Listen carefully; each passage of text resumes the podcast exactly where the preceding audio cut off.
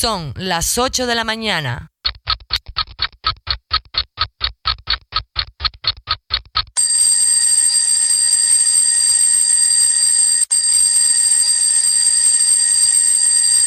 Queridos amigos, bienvenidos a una nueva edición de 7 días por delante, edición de martes en este caso, ya que ayer lunes por una cuestión técnica no pudimos emitir al completo el programa. Así que hoy os tenemos preparado un programa muy especial, súper vitaminante y mineralizante y nunca mejor dicho, porque además hoy os vamos a hablar de alimentación. Y lo vamos a hacer de alimentación ecológica, con alguien que sabe mucho, con Susana Andrés Omella, la directora de proyecto de Organic Food Iberia y de Ecoliving Iberia. Os vamos a ofrecer una entrevista en profundidad con ella para contároslo todo sobre la alimentación ecológica. Pero además nos vamos a ir hasta uno de los pueblos con más encanto de España, vamos a viajar hasta la localidad de Ita, también te vamos a contar un cuento y vamos a repasar todas las noticias más positivas de esta semana.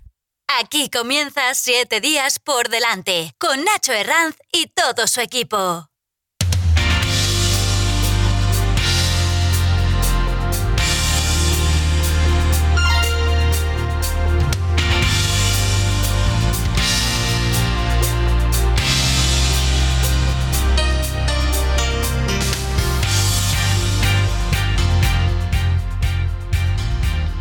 Comenzamos este martes con la entrada de un frente frío por el noroeste peninsular, dejando nubosidad y precipitaciones muy abundantes en Galicia que podrían ser localmente fuertes o persistentes, principalmente en el oeste y en áreas montañosas. De forma más débil afectarán a lo largo del día a otras zonas del tercio norte peninsular y al oeste del sistema central, intervalos nubosos en el resto de la mitad noroeste y en la vertiente atlántica peninsular y poco nuboso con intervalos de nubes altas en el resto, sobre todo en el área mediterránea.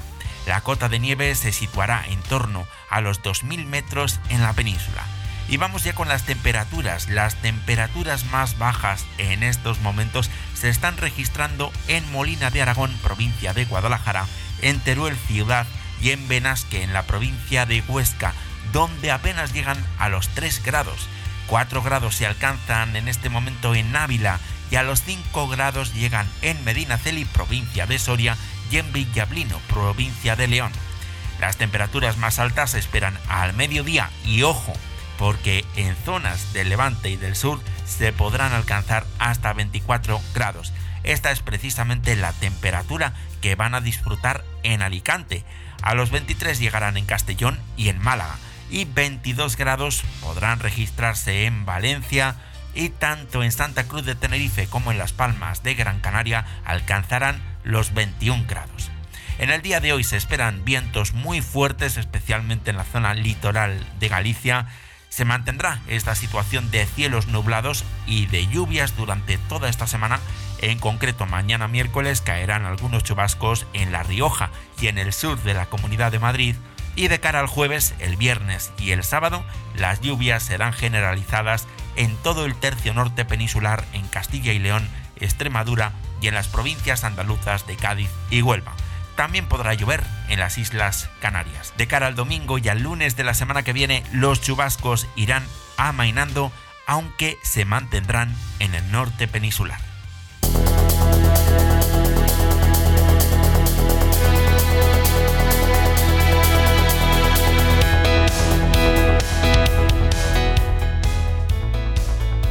Y en estos momentos la situación epidemiológica en España continúa siendo muy, muy preocupante. La incidencia acumulada está rozando los 900 casos por cada 100.000 habitantes, aunque tenemos que resaltar que por suerte la inmensa mayoría de las personas superan este coronavirus y lo están haciendo con éxito. En el caso de Castilla y León, el pasado sábado se decidió el cierre de toda la hostelería en aquellas zonas que registren una incidencia superior a los 1.500 casos, una decisión que también se comparte en otras autonomías como en la Comunidad Valenciana y en Castilla-La Mancha. Eso sí, en estas regiones el cierre se ha decretado de forma general. En muchas otras regiones se ha limitado el número de personas en las reuniones sociales y se ha adelantado el toque de queda al máximo posible dictaminado por el estado de alarma a las 10 de la noche a las 22 horas y se ha reducido la actividad de comercios de todo tipo. Y aquí en 7 días por delante os recordamos como siempre las normas básicas. Por favor, la mascarilla siempre bien puesta, tapándonos la boca y la nariz. Importante también el lavado de manos con una solución hidroalcohólica o con jabón de manos normal. Algo muy importante también mantener nuestra boca sana y enjuagarnos con colutorio que incluyan cloruro de cetilpiridino. Y por supuesto, importantísimo mantener la distancia interpersonal mínima de 2 metros.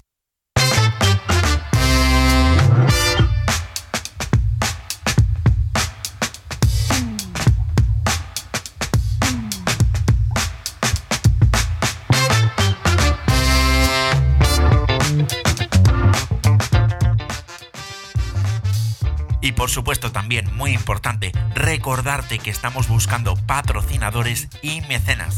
Si quieres ser nuestro mecenas, lo puedes hacer por muy poquito dinero, porque te puedes suscribir por tan solo 2 euros mensuales y lógicamente sin periodo de permanencia. Lo puedes hacer en nuestra página web en www.7diaspordelante.es con el 7 número y con el por con la X. Simplemente pinchas en el botón de suscribirse y el sistema te llevará a una página web segura de PayPal para que introduzcas los datos de tu tarjeta de crédito. Otra forma de ayudar al mantenimiento de este programa es patrocinándolos. Si tienes un negocio o una empresa, infórmate, porque no te estamos hablando de 2 euros, pero te vamos a ofrecer un plan personalizado tremendamente económico, tremendamente asequible para ti. Y te puedes informar acerca de nuestro plan de publicidad para empresas escribiéndonos un correo electrónico a publicidad arroba 7 días por delante es. Te lo repito, publicidad arroba 7 días por delante es. Y te repito, es que vas a llegar a mucha gente porque en iVoox nos estamos acercando cada vez más a los 2.000 oyentes semanales. Y te estamos hablando de estadísticas rigurosas y demostrables porque siguen las recomendaciones de la IAB, la Oficina de la Publicidad Interactiva de Estados Unidos. Por eso, en este momento, si quieres promocionar tu negocio, esta es una gran oportunidad. Si quieres llegar a mucha gente y lo quieres hacer pagando muy poco, te recuerdo este correo electrónico publicidad arroba 7 días por delante es con el 7 número y con el por con la X. Anúnciate en la radio, anúnciate en el podcast, paga muy poco y comienza a ganar clientes para tu negocio.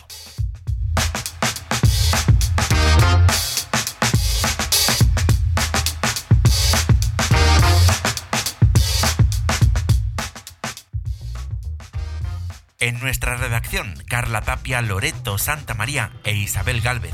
Y en la producción, la dirección y al micrófono, quien te está hablando en este momento, tu compañero, tu amigo Nacho Herranz.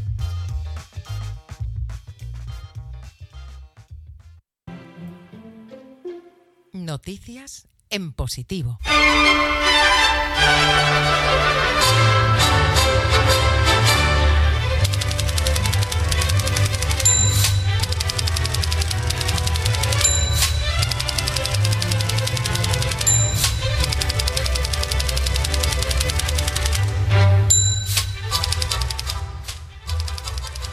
Pasan ya nueve minutos sobre las 8 de la mañana y es el momento ya de nuestra revista de prensa de noticias en positivo con la ayuda de nuestra compañera Carla Tapia. Especular con las vacunas desde luego es un crimen contra la humanidad. Lo ha dicho la Asociación Pro Derechos Humanos de Andalucía y por este motivo la Unión Europea podría obligar a los laboratorios a compartir sus conocimientos liberando la propiedad intelectual de las vacunas. La información la recogemos de la página web en positivo.com y nos la amplía Carla Tapia. Muy buenos días, Carla. Buenos días Nacho, buenos días a todos los oyentes. Así es, la Unión Europea podría obligar a los laboratorios a compartir sus conocimientos liberando la propiedad intelectual de las vacunas. Bruselas se reservará el derecho a prohibir las exportaciones de viales en respuesta a la crisis con AstraZeneca y sopesa imponer medidas a las compañías para expandir la fabricación. Artillería legal pesada para garantizar la producción europea de vacunas contra la COVID-19. El presidente del Consejo Europeo, Charles Michael, ha pedido que se esgrima el artículo 122 del Tratado de la Unión Europea para poder imponer a las farmacéuticas medidas draconianas que garanticen el suministro de las dosis esperadas en cada país de la Unión Europea. La Comisión Europea prefería conformarse con un control de las exportaciones para evitar que las dosis salgan de la Unión Europea, pero el Consejo, formado por 27 gobiernos, reclama medidas mucho más duras. El recurso a un artículo del tratado pensado solo para catástrofes naturales y crisis que escapan al control de un Estado revela la profunda preocupación y enfado que reina en las capitales europeas ante los fallos de la entrega de dosis protagonizados primero por Pfizer y después por AstraZeneca. Fuentes europeas señalan que los poderes excepcionales permitirán imponer a las farmacéuticas medidas que garanticen el cumplimiento de los contratos suscritos con la Comisión. En caso de que se repitan los fallos de suministros vividos en los primeros compases de las campañas de vacunación, Bruselas podría obligar a las farmacéuticas a subcontratar la producción a otras compañías, como ha hecho de forma voluntaria Pfizer con Sanofi y podría exigir la distribución de las vacunas a los Estados miembros a medida que se vayan fabricando, sin esperar a que reciban el aprobado de la Agencia Europea del Medicamento tal y como se requiere ahora. Y nos vamos ahora mismo a la vanguardia, porque al parecer todas las vacunas que están saliendo son seguras y eficaces, pero no conocemos su eficacia frente a las nuevas variantes del virus. En este caso, eso sí, parece que la vacuna de Novavax, que llegará a Europa a partir del mes de abril, sí que ha demostrado eficacia frente a la variante británica del COVID-19. La vacuna contra la COVID de Novavax tiene una eficacia del 95,6% contra la variante hasta ahora mayoritaria del coronavirus y del 85,6% contra la nueva variante surgida en el Reino Unido, según los resultados preliminares de un ensayo clínico que la compañía ha anunciado en un comunicado. Se convierte así en la primera vacuna que demuestra eficacia contra una de las nuevas variantes del virus en un ensayo clínico. El resultado obtenido contra la variante hasta ahora mayoritaria es similar al de las vacunas de Pfizer, BioNTech y de Moderna, las dos más eficaces hasta la fecha. Ambas han mostrado una eficacia en torno al 95%, pero se desconoce hasta qué punto son efectivas contra la variante B117 descubierta en Inglaterra. Los resultados de la vacuna de Novavax, que aún no está aprobada en ningún país, se desprenden de un ensayo clínico de fase 3 con 15.000 participantes que está en curso en el Reino Unido. Al tratarse de resultados preliminares y que aún no han sido revisados por la comunidad científica, no puede descartarse que los resultados finales de eficacia sean ligeramente distintos. Otro ensayo clínico que se está realizando en Sudáfrica indica una eficacia del 60% en una población sin VIH en que alrededor del 93% de los casos corresponden a la nueva variante surgida en el país. Este resultado, dado a conocer en el mismo comunicado de la compañía, indica que la vacuna tiene una eficacia limitada pero no nula frente a la variante sudafricana del virus. La vacuna de Novavax, a diferencia de las otras tres que se han aprobado hasta la fecha contra la COVID, se basa en una tecnología llamada de subunidades proteicas. Consiste en inocular fragmentos de la proteína contra la que se quiere generar inmunidad, en este caso de la proteína S del coronavirus. Se administra en dos dosis y genera más anticuerpos contra el virus que las otras vacunas según resultados de un estudio anterior. Canadá, Japón, Australia, Estados Unidos, el Reino Unido, la India e Indonesia ya han firmado contratos con Novavax para recibir la vacuna en cuanto esté aprobada. La Comisión Europea informó el 17 de diciembre que había completado conversaciones exploratorias con Novavax para adquirir 100 millones de dosis de la vacuna ampliables a 200 millones. De concretarse el acuerdo en las próximas semanas, a España le corresponderán unos 10 millones de dosis con los que se podrá inmunizar a 5 millones de personas. Y de la vanguardia nos vamos ahora al periódico de las buenas noticias cuéntamealgobueno.com nos hablan en esta web del nacimiento de la plataforma España Deporte, que surge precisamente para evitar el aumento de casos de algunas enfermedades causadas por el sedentarismo que provoca el confinamiento como la diabetes o la obesidad. De acuerdo con investigaciones realizadas por la Federación Mundial de Obesidad, las afecciones relacionadas con la obesidad, como las enfermedades cardíacas y la diabetes, pueden agravar considerablemente el efecto del COVID-19. En España, el 14,5% de la población adulta padece obesidad, mientras que el sobrepeso asciende al 38,5%. Asimismo, hay alrededor de 6 millones de españoles diagnosticados de diabetes. Debido a esta situación, diversas instituciones exhortan a la población a realizar actividad física como herramienta preventiva. En ese contexto, la Fundación España Activa y la Asociación del Deporte Español han propuesto un recurso tecnológico denominado España Deporte que fomentaría la iniciativa en el deporte. José Hidalgo, presidente de la Asociación del Deporte Español y de la Federación Española de Triatlón, ha mencionado que tienen como objetivo romper clichés y salir del sistema compartimental del que ha vivido durante años el deporte español.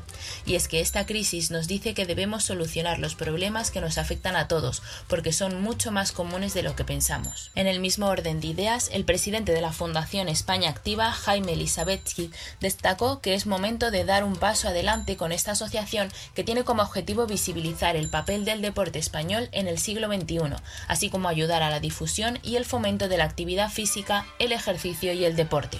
Por último, la editora del Fitness Piratas, Jimena Ramírez, mencionó algunas de las actividades que podrían ayudar a controlar el peso y potenciar la salud cardiovascular. Los ejercicios aeróbicos como caminar, correr o circular en bicicleta, por ejemplo, ofrecen múltiples beneficios al corazón. Los adultos deben hacer al menos 150 minutos de ejercicio de intensidad moderada por semana o 75 minutos de alta intensidad. Las actividades deben desarrollarse siempre en el horario permitido. Si vas a caminar o correr, mantener una distancia de 10 metros. Si vas a manejar en bicicleta, conservar una distancia de 20 metros y evitar contacto con otras personas, sostiene. En cuanto a la celebración de la Plataforma Española de Deportes, la constitución de la plataforma se celebró en compañía de Irene Lozano, presidenta del Consejo Superior de Deportes. Esta plataforma nació aquí, destacó. Además, recargó que el Consejo Superior de Deportes está comprometida con esta solución debido a que unen fuerzas en el contexto de la pandemia. Debemos unirnos porque el futuro está aquí, pero no está bien distribuido. La presidenta mencionó la importancia de unir soluciones para combatir la contingencia sanitaria y hacer los cambios necesarios. En estos momentos, el sector de la hostelería está cerrando en media España y hay más de 290.000 trabajadores en ERTE a la espera de que mejore la situación económica. Esto ha provocado el nacimiento de una ola de solidaridad para mantener a flote este sector durante esta crisis del COVID-19. Son muchas las comunidades que en estas últimas semanas, tras el aumento de casos de contagios por COVID-19, han aumentado sus restricciones con el adelanto del horario del toque de queda y el cierre temprano o definitivo de la hostelería, siendo esta última la gran afectada en su economía y en su progreso. Restaurantes, bares, teatros y lugares de ocio son los protagonistas de las últimas campañas realizadas en GoFundMe con el fin de conseguir ayudas que les permitan salir a flote en medio de la pandemia del coronavirus. Valencia ha sido una de las comunidades autónomas más perjudicadas por las nuevas restricciones impuestas la semana pasada. Casos como el bar de Dragon forman parte de la cruda realidad que enfrenta la hostelería en esta zona del país. Así lo dio a conocer Stephen Tompkinson del municipio de Eliana, quien creó en la plataforma GoFundMe una campaña para ayudar a levantar a este mítico lugar de culto de Valencia. El último año ha sido muy difícil para muchos y las últimas restricciones nos dejan muy vulnerables. Con estas palabras, Tom Kinson describe la situación por la que atraviesa su bar de Dragon en la plataforma de recaudación. En el sur se vive una situación similar en el rubro de la gastronomía. Ubicado en Estepona, Andalucía, el restaurante Osteria.b se ha visto afectado por los horarios establecidos en el toque de queda, Yari Arsi creó una campaña en la plataforma GoFundMe para evitar el cierre de este restaurante, manejado por un amigo de ella de comida italiana. No fue sino hasta mediados de noviembre que logró abrir. Sin embargo, las restricciones han impedido que el negocio siga adelante. La falta de turistas y de gente de otros municipios solo pueden contar con los locales de Estepona, que no es suficiente en estos tiempos, así lo explica la organizadora. Al igual que bares y restaurantes, los lugares de ocio también han sentido el golpe económico provocado por la pandemia. Tal es el caso del Teatro Salón Bairetés, en Fuengirola. Lisa Webb y Kate Spiltanik, dueños de este centro cultural fundado hace 35 años, recientemente recurrieron a la, a la plataforma GoFundMe con el fin de poder recaudar los fondos necesarios y cubrir los gastos que normalmente cubrían gracias a los eventos artísticos. Continuamos repasando las noticias en positivo de esta semana. Seguimos hablando en este caso de solidaridad y lo hacemos con otra noticia que nos encontramos en la página web cuéntamealgobueno.com porque una ONG catalana ha creado una campaña de crowdfunding con el fin de ayudar a una mujer dominicana que está en peligro de desahucio. Hace meses que Virginia lo está pasando mal. Los nervios la acompañan cada día y su salud está en peligro. Así describe Espacio del Inmigrante desde Barcelona en la campaña que ellos organizan a través de la plataforma GoFundMe, con el fin de crear una recaudación para apoyar el financiamiento de un lugar seguro para ella. Virginia es originaria de República Dominicana, tiene 65 años, es diabética y está en peligro de desahucio. Es una de las mujeres que encontraron refugio en la Caracola, un espacio ubicado en el corazón del Raval, que sirve de refugio y hogar para personas migrantes sin recursos ni red y que alberga los proyectos del espacio del inmigrante. Previo a la última crisis hipotecaria, Virginia trabajaba como cocinera en el restaurante del Tanatorio de Barcelona, un trabajo que complementaba ayudando en una pequeña tienda de costura del barrio de San Antonio.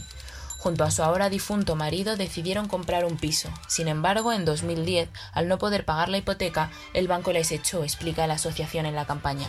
Tras pasar por albergues y un piso ocupado, Virginia llegó a la Caracola y formó parte de los colectivos que allí conviven, el Espacio del Inmigrante y el Sindicato de Vendedores Ambulantes. GoFundMe es la página de recaudación de fondos más grande del mundo. Con una comunidad de más de 70 millones de donantes, GoFundMe está revolucionando la forma en la que el mundo dona. La página garantiza un sistema de donación en línea seguro y eficiente, con la ayuda de herramientas especializadas y un departamento específico encargado de Trust and Safety. Los usuarios de GoFundMe están protegidos de posibles fraudes y cuentan con la seguridad de que sus fondos están seguros. De hecho, GoFundMe ofrece a los donantes la garantía de que los fondos llegan al lugar correcto.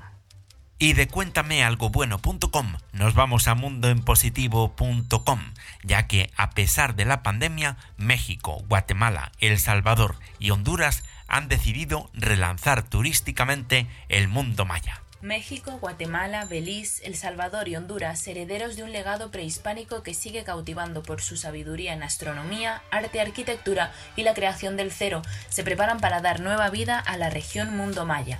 En México relanzaremos la región Mundo Maya para cautivar a más de 22 millones de turistas de Europa, Estados Unidos y Canadá, explicó a Jorge Manos Esparragoza, secretario de Turismo del sureño estado Campeche, la región del país con menos incidencia de la COVID-19. Campeche, que junto a Yucatán, Quintana Roo, Tabasco y Chiapas forma parte del mundo maya de México, está protocolizando temas de bioseguridad y buenas prácticas con los estados vecinos para detonar ese proyecto turístico. Los cinco secretarios de turismo de las regiones que conforman el mundo maya de México trabajan unidos para dar a conocer los nuevos productos. Firmamos un convenio con el secretario de Turismo Federal, Miguel Torruco, y los países de Belice, Honduras, El Salvador y Guatemala, que también conforman el Mundo Maya, para dar a conocer nuevas rutas e impulsar, entre otras cosas, el turismo comunitario, describió. El funcionario dijo a EFE que cuando la pandemia lo permita, se lanzarán con decisión para conquistar a los visitantes europeos y americanos. El mundo maya de México tiene mucho que ofrecer, playas, cenotes, la ruta del cacao en Tabasco, majestuosas zonas arqueológicas y hasta una ciudad amurallada que quisieron invadir los piratas denominada San Francisco de Campeche, que es patrimonio de la humanidad, observó. Jorge Manos manifestó su entusiasmo por la próxima llegada del tren Maya, proyecto emblema del gobierno federal, porque impulsará una movilidad terrestre nunca antes vista en el sureste de México, dice.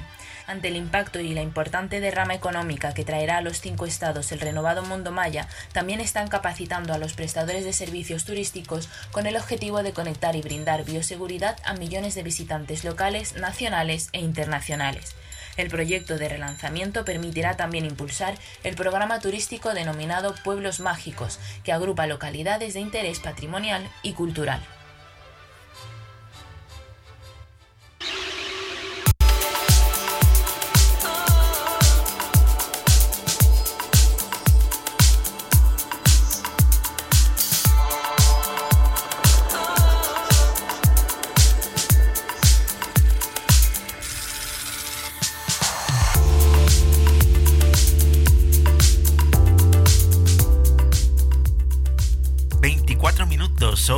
Las 8 de la mañana. Gracias Carla Tapia por traernos una vez más esas noticias tan positivas.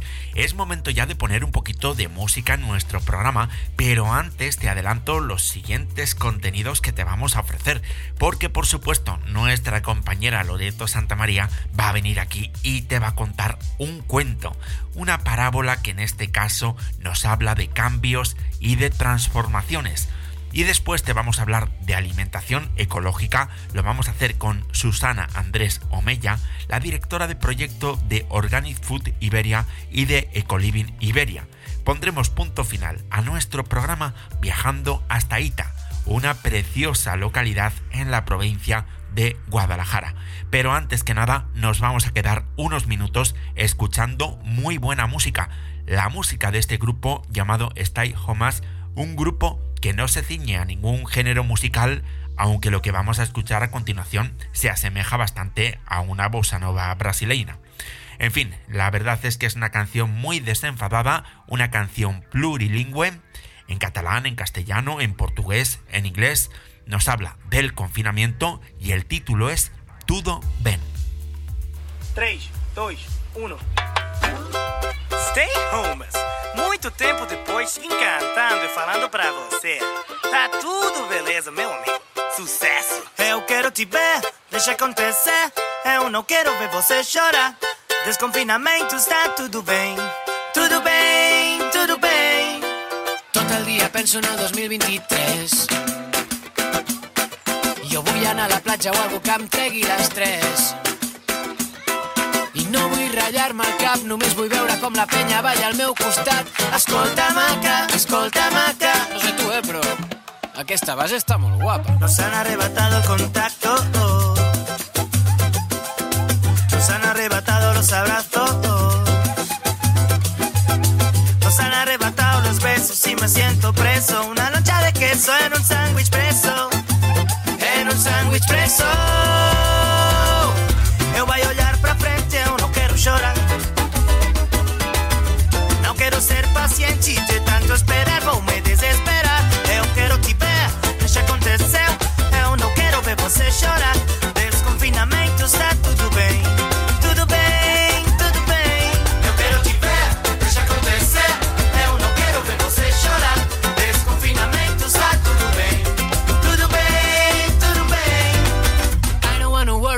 Wanna look back, no. I just wanna feel the beat like Anderson back, yo. Nobody can stop me. If I wanna cry, nobody can help me. Call me maybe, call me later. See you later, alligator. Alligator. Eu vai olhar pra frente, eu não quero chorar. Quero ser paciente de tanto esperar, vou me desesperar. Eu quero te ver, deixa acontecer. Eu não quero ver você chorar. Desconfinamento está tudo bem. Tudo bem, tudo bem. Eu vai olhar pra frente, eu não quero chorar.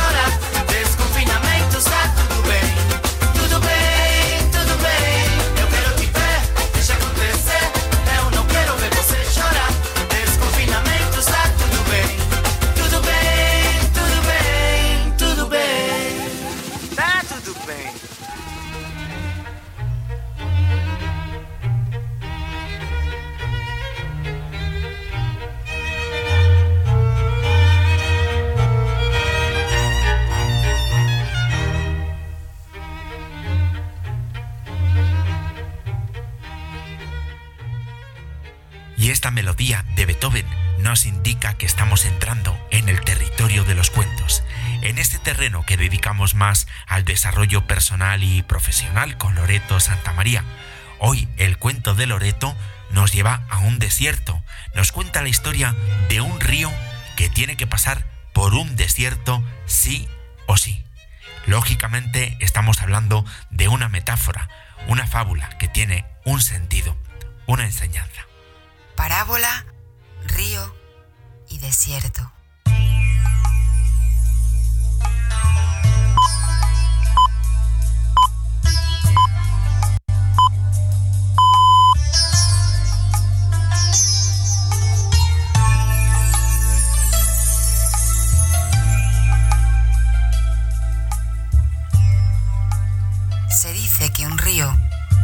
De haber recorrido un trayecto de montes y campos, llegó a las arenas de un desierto y de la misma forma que había intentado cruzar otros obstáculos que había hallado en el camino, empezó a atravesarlo.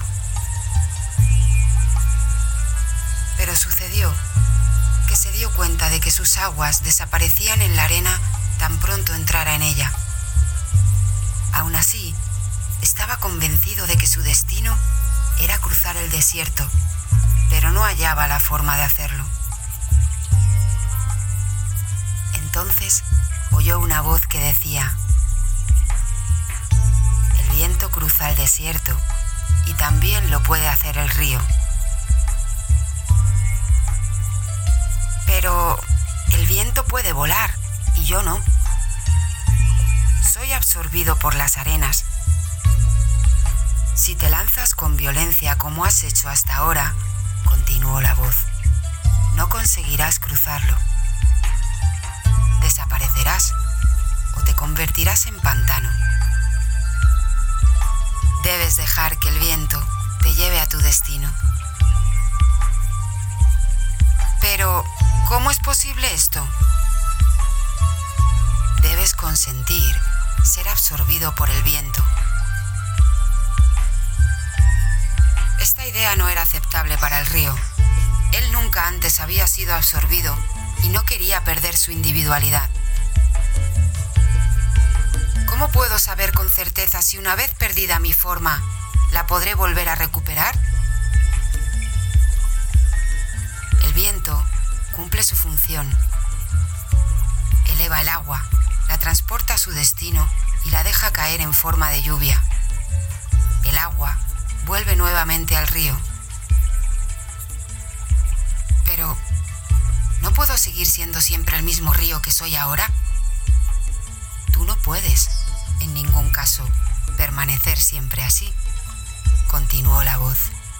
Tu esencia es transportada y forma un nuevo río. El río no lo veía claro, pero tampoco quería ser pantano o desaparecer. Así es que en un acto de confianza, elevó sus vapores en los acogedores brazos del viento, quien gentil y fácilmente lo elevó hacia arriba y lejos, volviendo a dejarlo caer en la cima de una montaña, muchos kilómetros más allá. El río sorprendido al fin entendió. Mi esencia es el agua, sea en el estado que sea. La transformación me ha permitido continuar siendo el mismo. Si no me hubiera transformado, me hubiera perdido.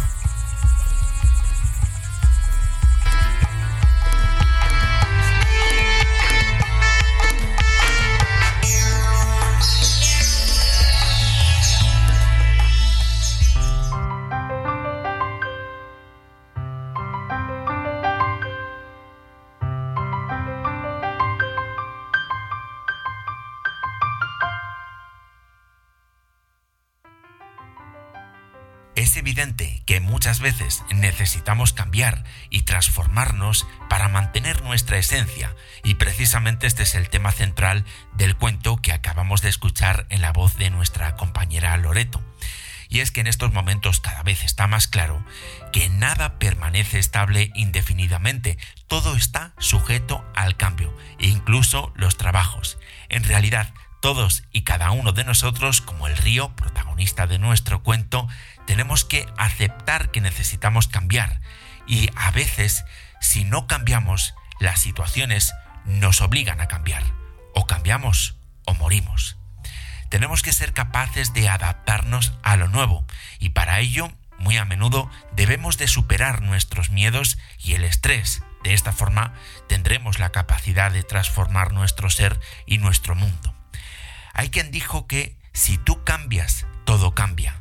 Y es que cuando nuestras emociones quedan atrapadas, cuando nuestros miedos, nuestras ansiedades y nuestras experiencias no son procesadas, aquí es donde encontramos el núcleo, el origen de todos nuestros sufrimientos. Muchas veces nos vemos obligados a, cambiar el chip. Tenemos que despojarnos de esos pensamientos que nos inmovilizan, que nos bloquean, que provocan que nos quedemos horas y horas tristes en la cama. Y tenemos que activar aquellos pensamientos que nos ponen en marcha y que nos hacen sentirnos motivados y entusiasmados.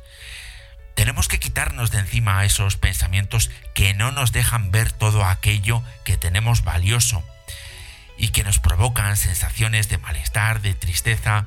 Como decía el gran Alejandro Jodorowsky, cesa ya de buscar y provoca las condiciones necesarias para recibir. Es decir, deja de estar ansioso por encontrar y provoca las condiciones necesarias para, para, recibir. Y es que una vez que se ha producido ese cambio, nosotros lo tenemos que vivir con paz interior. Cada uno de nosotros somos mucho más que nuestra propia ansiedad y tenemos que pensar en todo lo que tenemos y con lo que contamos. Quizás en la oportunidad de vivir un nuevo día, lo bien que hemos dormido la noche anterior. En fin, es muy importante que aprendamos a agradecer todo lo positivo, lo bueno y lo agradable que hay en nuestra vida. Ser agradecido, amarnos, respetarnos y aceptarnos y por supuesto trabajar y luchar día a día por conseguir nuestros objetivos sin olvidarnos de disfrutar de la vida, tener esta actitud nos abrirá a las puertas para, como decía Jodorowsky, comenzar a recibir.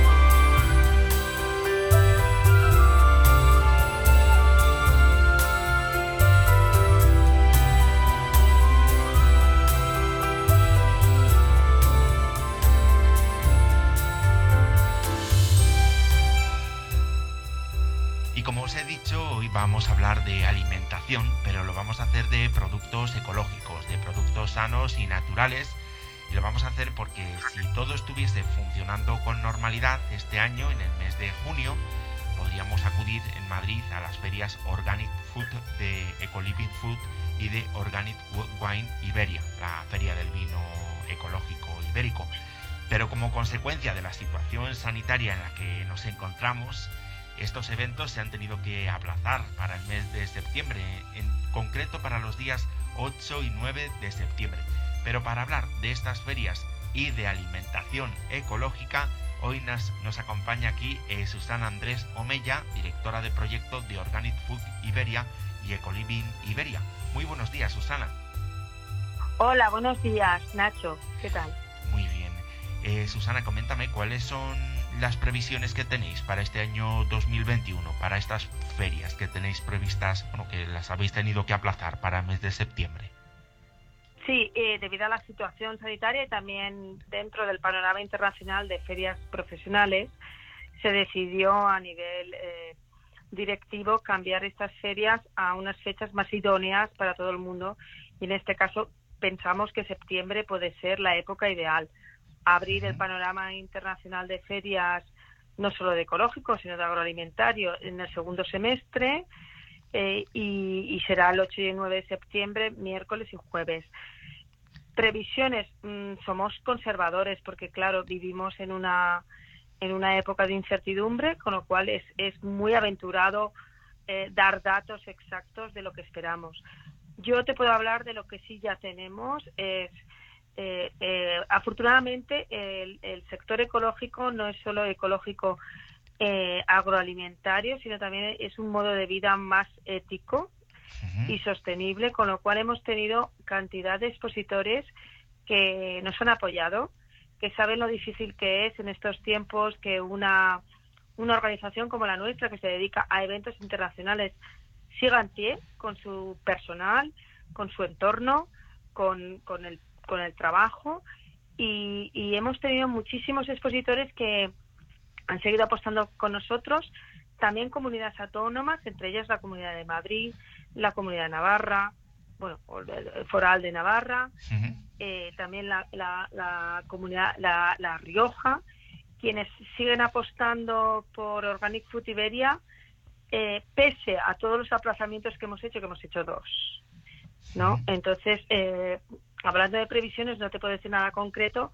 Somos optimistas porque creemos que para septiembre el tema estará un poquito mejor.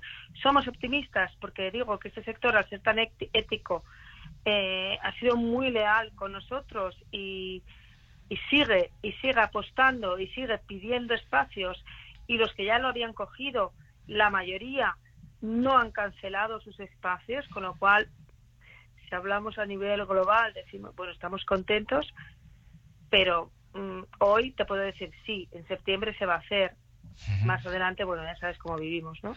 De un día para otro. esperemos que esperemos que ya para esa época estemos eh, la inmensa mayoría ya inmunizados y que no haya ningún ningún riesgo. Susana, coméntame, ¿cuál es la historia de, estas ferias de Organic Food y de, de Coliving Iberia? Esto nació ya en el año, empezamos 2017-2018 porque yo personalmente tengo una consultoría de comercio internacional, se llama Iber Nordic, y hacía eh, misiones comerciales y reuniones de negocios, sobre todo estoy, especializada en países nórdicos, con diversas comunidades autónomas y, y, y, y, proveedores y clientes eh, también eh, privados, ¿no? Y me di cuenta, me di cuenta que la demanda que había desde los países nórdicos hacia España era ecológica. Y, y, y, yo me preguntaba, ¿y por qué no hay una feria que pueda aunar a toda esta oferta que tenemos siendo el primer productor de Europa y cuarto del mundo y atraer a todos estos compradores, sobre todo internacionales, a nuestro territorio, en lugar de hacer tanto movimiento hacia afuera y un poco dispersado, ¿no? Y así nació y me empecé a hablar con clientes míos luego con comunidades autónomas, con gente mm, allegada al sector, ostras, es muy buena idea. Y de ahí, como también trabajaba con ferias internacionales de, de la que es una de las dos ahora organizadoras, es Diversified Communications, yo trabajaba con ellos para países nórdicos en una feria de ecológico. Eh, su director general, Carsten Holm, me dijo, Susana, es fantástico, vamos ya. Y empezamos y tuvimos la suerte y la grata acogida que todo el sector agroalimentario, no solo español, sino también el portugués, porque lo lanzamos como Iberia, porque siempre nos olvidamos de nuestros hermanos portugueses, y no nos tenemos que están aquí al lado. Sí, sí. No nos tenemos que olvidar que Extremadura está lindante, que Galicia está lindante, que Castilla está lindante, ¿no? Exacto, sí, sí. Y, y así lo lanzamos gracias al apoyo de, del sector, eso no se puede olvidar tanto de las organizaciones de ecológico, las certificadoras, eh, ministerios, eh, asociaciones de empresarios. Y así nació la idea, con mucha ilusión y en un momento que, que valga la redundancia, el sector lo demandaba, demandaba algo profesional, demandaba querer vender a, a esos compradores de Alemania o de Estados Unidos o de Japón o de Holanda, ¿no? No a no a los amigos o al mercado que tenían local, ¿no? Y sí, así fue. Bueno, me llama la atención precisamente también ese, ese origen, porque es verdad que en los países nórdicos pues son eh, consumen mucho más producto ecológico que aquí en, España. Sí, consume más, bueno, de hecho Dinamarca es el primer consumidor del mundo, Suecia me parece que es el tercero o cuarto, Suiza, aunque no sea nórdico, es el segundo, pero ya no solo eso, es que lo que se consumía allí, sobre todo en fresco, en frutas y hortalizas, era español. Es español. Es español. Entonces es curioso que digan, yo me voy al supermercado danés y lo que compro es el tomate almeriense, aunque esté mal dicho lo de almeriense que hay invernaderos. Hay gente en Almería que produce ecológico de forma mm, fantástica. ¿eh? Y, y me cojo el tomate de Almería o, o la naranja de Valencia y resulta que la estoy comprando en Dinamarca. ¿Esto qué es, no? Fue un poco de esa historia, ¿no? ¿Y cuál es? Eh, porque, bueno, eh, eh, organizáis tres eventos diferentes, uno que es Eco Living, otro que es Organic Food y otro que es Organic Wine. ¿Cuál es la, la, diferencia entre, entre estos tres eventos? ¿Por qué tres eventos en lugar de uno solo? Pues la cosa es muy fácil. Primero porque las series que organizaba Diversify Communications, DIPCOM, siempre han tenido la parte de, de agroalimentaria, y la parte, el ecoliving, que luego mm, hablaremos de ello, ¿no? Es más la parte de, de bienestar, de cosmética, de soluciones sostenibles, de co-packaging. Cierto es que Organic Food Iberia es el 75% de la feria porque la producción agroalimentaria es mucho mayor que todo lo demás. Organic Wine nació eh, a petición del sector del vino ecológico español, en este contexto de Spanish Organic Wines. Oye, no, que no, que el vino no tiene nada que ver con el agroalimentario, que nosotros somos diferentes, tenemos ferias diferentes, de hecho hay ferias del sector ecológicas y no ecológicas punteras en España, ¿no? Y nosotros necesitamos diferenciarnos como marca para que mi comprador me venga a ver a mí, no vaya a ver el arroz ecológico o la manzana ecológica, sino que vaya a ver al vino ecológico. Entonces, en realidad, Orgánico Iberia, eh, Iberia es un evento dentro del gran evento que es Organic Food Iberia, pero sobre todo para darles a ellos un apoyo más de, branding, de marketing, de, de, diferenciación dentro de todo lo demás, ¿no? Y Ecoliving sí que es diferenciado, tiene un logo distinto también, tiene unos colores distintos, y todos distintos para, para separar lo que es el puro y duro ecológico certificado vino y agroalimentario, de todo lo demás que puede ser sostenible, que cumple parámetros de, de, natural y etc., pero que no es ecológico como sería una carne. ¿Mm? Es básicamente por eso. Por diferenciar también al visitante y al comprador, porque el que va a comprar un champú natural o ecológico, certificado, sea por AE Cosmética, sea por Cosmos, o sea, por quién, no es el que compra eh, la legumbre ecológica, es distinto, ¿no? Es para atraer también a distintos visitantes que al final es lo que al expositor le importa, ¿no? Que venga el visitante, ¿no? Hombre, puede haber personas que compren la legumbre ecológica y que también quieran comprar el champú ecológico o la crema de la cara ecológica. Bueno, en eso en el, mundo profesional está un poquito más diferenciado, sí. Pueden haber tiendas pequeñas, que todavía hay, bastantes en el mercado español, de no solo herboristerías, sino tiendas o supermercados ecológicos, pero aún así cuando, cuando ya se hacen un poquito más grandes, quien se especializa en, un, en, un, en una línea de producto no sabe de la otra. Eh, normalmente tienen a gente, a gente distinta. Eso es lo que es normalmente. Por supuesto que si yo tengo una casa, una tienda, perdón, en el centro de, yo qué sé, de Toledo, que tengo un poquito de todo y todo ecológico, tengo que entender un poquito de todo y puedo comprar un poco de todo. Sí, pero igual mi demanda es más de hierbas y menos de cosmética y es un poco por por hacerlo hacérselo fácil al visitante. Oye, ya que me hablas de, supermercados, porque eh, bueno, cuando vamos a supermercados convencionales, no, no, no, específicamente ecológicos, sí que es verdad que cada vez hay más productos ecológicos y que están etiquetados como, como tal. Pero estos productos son ecológicos de verdad, es decir, por ejemplo, cuando yo voy mucho pues a supermercados como Aldi, Lidl, BM, Carrefour, donde encuentro productos ecológicos que con facilidad, incluso ya los hay con, con la propia marca blanca del supermercado. ¿Estos productos son de verdad ecológicos, Susana? Sí, ¿Mm? sí, y España en esto además es puntera en el, en el tema de, de las certificaciones ecológicas, sí. Todos ellos, todos, eh, todos ellos cumplen la, la, regulación que marca la Unión Europea. Eh, te fijarás, cuando ves estos productos ecológicos, lo que sí que distingue es un sello que es como una hojita, te habrás Sí, fijado, con sí, unas sí. estrellitas, que puede ser verde, normalmente es verde, la Comunidad Europea, pero si te pones Comunidad Europea, Europa, EU, lo verás, todos los tipos de logos que ellos permiten, ¿no? Puede ser blanco y negro, puede ser verde, normalmente es verde, y debajo pone reg number, registro número. X. Si esto no existiera, entonces sí que es un fraude.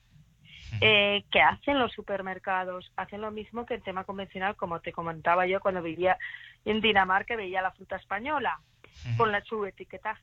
Ellos pueden negociar con el productor X, eh, tú me lo haces con tu marca o tú me lo vendes eh, a granel, en camiones, pero yo pongo la marca. Eso ya es una negociación. Pero el producto sí está certificado, sí está supervisado, sí cumple los protocolos y es más, hay muchos supermercados, por no decir la mayoría, Sí. que incluso cumplen eh, no solo certificaciones, sino supervisiones de recepción de mercancía, manipulación de la mercancía, el reempaquetamiento de la mercancía si lo tuvieran que hacer, que muchas veces viene de origen, eco-packaging, etc. Entonces, siempre que veas un sello de estos de la Unión Europea, fíjate que, por supuesto, allá debajo, Reg, Number, OUE, certificado por el comité de no sé qué, por el comité de no sé cuántos. Esto sí, sí. De hecho, España, te digo, insisto, eh, España es la que está eh, ayudando también a Latinoamérica, que ahora van a venir también, a, si Dios quiere, bueno, si Dios quiere, no, si la pandemia quiere, Sí, la pandemia. Sí, sí.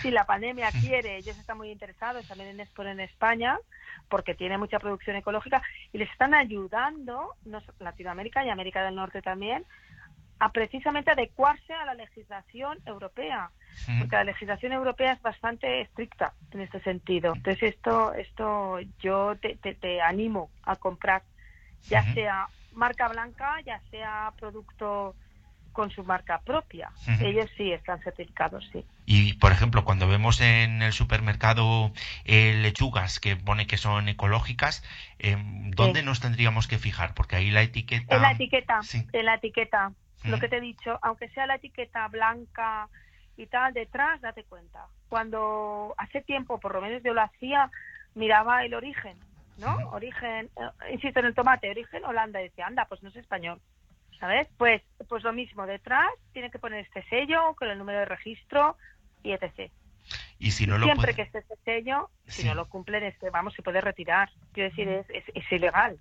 Nosotros Claro. tenemos, de hecho, dos supervisores, mínimo dos supervisores en la tienda, en la tienda, perdón, en la feria, en la parte agroalimentaria estoy hablando, que es más estricta que la parte de cosmética, eco-packaging y etc. En la parte de agroalimentaria tenemos, y, de- y de vino, tenemos dos supervisores que van aleatoriamente mirando los stands y tal y cual, si alguno de los productos que exponen, porque a veces, a veces no, muchas veces, sobre todo Sí. las grandes industrias. Tienen unas líneas que son convencionales y otras que son ecológicas. Entonces, si realmente esos productos que están exponiendo son ecológicos, es decir, si nosotros tenemos un expositor que quiere exponer su leche convencional con su leche ecológica, esa convencional la retiramos. No lo permitimos, no puede estar. Aunque él venda esa leche y la venda mejor e igual es más sana, que lo dudo, que es casi imposible, ¿no? Pues eh, Nosotros digo yo que sí. Bueno, y en todo caso me figuro que si, si no podemos, si compramos unas lechugas ecológicas y, esa, y esas lechugas no pueden llevar lo que es ese, esa, esa etiqueta como mínimo, pues me figuro que en lo que es la caja de esas lechugas sí que aparecerá el simbolito este de la Unión Europea. Ah, claro, claro. Que puede estar en la caja, yo me refería a la etiqueta blanca. Si compras en un supermercado y no está embolsada la lechuga, verás en la caja afuera, es que es obligatorio. Tienen que tener, pues, pues bueno, toda la información nutricional, el no sé qué, el origen, el sello, y sí, y tiene que ser así. Y Pero- raro sería, más en España, que está súper controlado el tema, raro sería que te vendieran lechugas que no son ecológicas, sobre todo en las cadenas que me has nombrado tú. Bueno, cuando vamos a un supermercado mm, podemos encontrar pues eh, productos ecológicos, biológicos, orgánicos. Yo te pregunto, no sé si hay alguna diferencia, si es lo mismo. Según la regulación de la Comunidad Europea, es lo mismo. Los tres, las tres palabras son sinónimas. Ujú. Sí es cierto que para nosotros españoles de España ecológico, ecológica es la palabra que se utiliza en la que es más más ad hoc ¿no? a, a este tema. Pero si tú hablas con los, con los latinoamericanos, hablan de producción orgánica. De hecho, tienen la Asociación de Producción Orgánica, Asociación de Agricultura Internacional de Producción Orgánica. Y si hablas con eh, un portugués o un brasileiro, es biológico, biológico. Entonces, sí que la Comunidad Europea ha admitido estos tres términos como válidos y sinónimos. Es lo mismo. Siempre, para que tú te des cuenta que sea ecológico, insisto, el famoso sello. El famoso sello con el número de registro debajo. Ya está. Además, no te preocupes que lo que son productores de verdad se preocupan en, en ponerlo bien, bien a la vista para que lo veas, ¿no? Sí, me imagino. Sin embargo, sí que, bueno, se han producido casos que últimamente pues han causado cierta polémica, como el de la empresa Ecovera, una granja extremeña productora de huevos, que vendían huevos como ecológicos cuando las gallinas estaban criadas en el interior de un gallinero y no salían al campo, no eran huevos que se pudieran considerar ecológicos ni, ni camperos. ¿Cómo se puede, bueno, ya nos has hablado de cómo se puede un poco controlar eh, todo aquello que nos venden como, como ecológico, que todo aquello sea, sea verdad. Aún así, en el caso de esta granja, bueno, también es verdad que seguían vendiendo esos huevos con el sello de la Unión Europea y con el sello también de, de Extremadura en este caso. Bueno, yo creo que en este caso, que como bien te he comentado anteriormente, no, bueno, no en esta entrevista, pero off, the, off the record o fuera de radio, te, te he dicho que yo he leído lo que he leído en prensa, no he investigado acerca de este tema. Lo que sí te puedo decir es que yo conozco a los comités, eh, comités certificadores de, de agricultura y ganadería ecológica, tanto públicos como privados, y, y, ellos eh, siguen, una, eh, siguen unas normas muy estrictas. ¿Qué ha podido pasar? Mi lógica me dice lo siguiente. Eh, hay empresarios que van por un lado y otros que van por otro. Empresarios que una vez han pasado la certificación, esto pasa en todo, yo soy empresaria, puedes relajarte pero eso no significa que en el momento que a ellos les han dado la, eh, el sello haya sido cierto. Eso seguro que es verdad. Lo que pasa es que también es verdad que falta gente, faltan técnicos, ingenieros agrónomos, especialistas, que vayan cada X tiempo a supervisar, sobre todo en el tema de la ganadería, que es más nueva, ¿no? Que el tema de la agricultura. La agricultura, digamos, que lleva muchos años, ahora mismo ha salido hasta la, la regulación de la agricultura también en semillas, quiero decir, y en, y en todo lo que son eh, fertilizantes para la agricultura ecológica, pero en el tema de la ganadería eh, es un poco más nuevo, ¿no? Más novedoso todo. Y yo pienso que igual no ha habido un, un control, esa es la palabra, un control eh, más periódico para lo que se requería para que esos huevos efectivamente fueran ecológicos todas las semanas o todos los días, porque los huevos se sirven todos los días. Entonces, yo creo que, van por ahí los temas. Bueno, lo que está claro, Susana, es que lo ecológico es un mercado que ha crecido muchísimo en los últimos, en los últimos años. Y además, en este momento, mm, los productos ecológicos eh, tienen cada vez más importancia, más relevancia en plataformas importantes de, de, distribución como Mercavalencia o como Mercabarna, donde nos encontramos mm. con el Biomarket, el primer mercado mayorista de alimentos ecológicos. Coméntame, Susana, ¿cuáles son las principales eh, ventajas que tiene este Biomarket? Hombre, eh, eh Biomarket, eh, Mercabarna, ellos han apostado por eh, como antes te comentaba, que, que una cosa es la producción, ¿no? Eh, que el producto ya sea cumpla todos los estándares y otra cosa es que cuando ya llega a, a las plataformas logísticas y de distribución adecuadas, ¿no? Cumpla también esos estándares de, de, de, ecología y de sostenibilidad. Y Mercabarna lo que ha conseguido es todo esto, ¿no? Que tenga, eh, que todo, todas las instalaciones sean sostenibles y no, no me atrevo a decir ecológica porque una instalación no puede ser ecológica, ¿no? Puede ser sostenible, eh, amigable con el medio ambiente, lo que quieras. Y que todos los productores sean bio, eh, ecológicos. ¿Por qué? Porque también yo creo que ellos se han dado cuenta, yo creo no, lo sé, que hay una gran demanda y sobre todo hay que pensar que Cataluña en este, en este caso Cataluña es el primer país, el primer, iba a decir país, perdón, no, Bueno. la primera zona de la primera zona de España por número de operadores e- en ecológico. Es decir, ¿qué son los operadores? Tú puedes ser productor, tú puedes tener tres hectáreas de, de manzanas, ¿vale? Sí.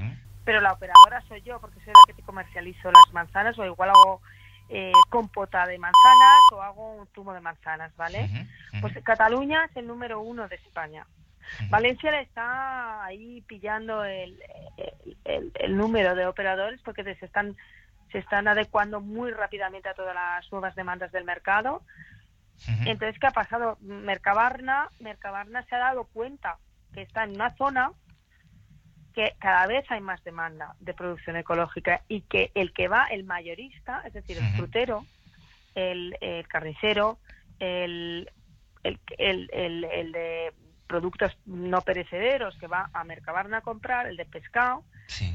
pues se ha dado cuenta que cada vez tiene más demanda de, de ecológico. Entonces lo ha diferenciado y ha, ha preparado todas estas instalaciones eh, ad hoc, ad hoc Ujú.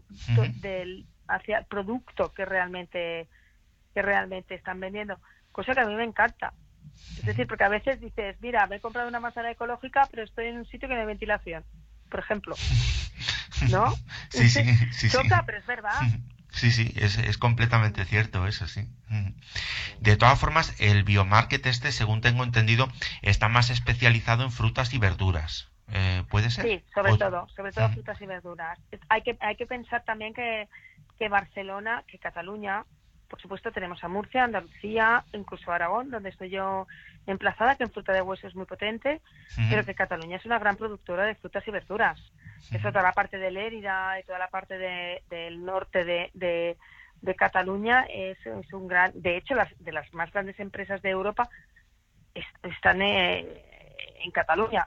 En Andalucía también, por supuesto, ¿no? Porque es la, la superficie agrícola más grande de España y, y por consiguiente de Europa, ¿no? Porque si nosotros somos la más grande de Europa, pues Andalucía, que es la más grande de España, pues la más grande de Europa, ¿no? Pero Cataluña, sí, Cataluña, y luego toda la demanda que hay de, de frutas y verduras, en que ahora mismo no tengo los datos, pero sé que son elevadísimas en Cataluña.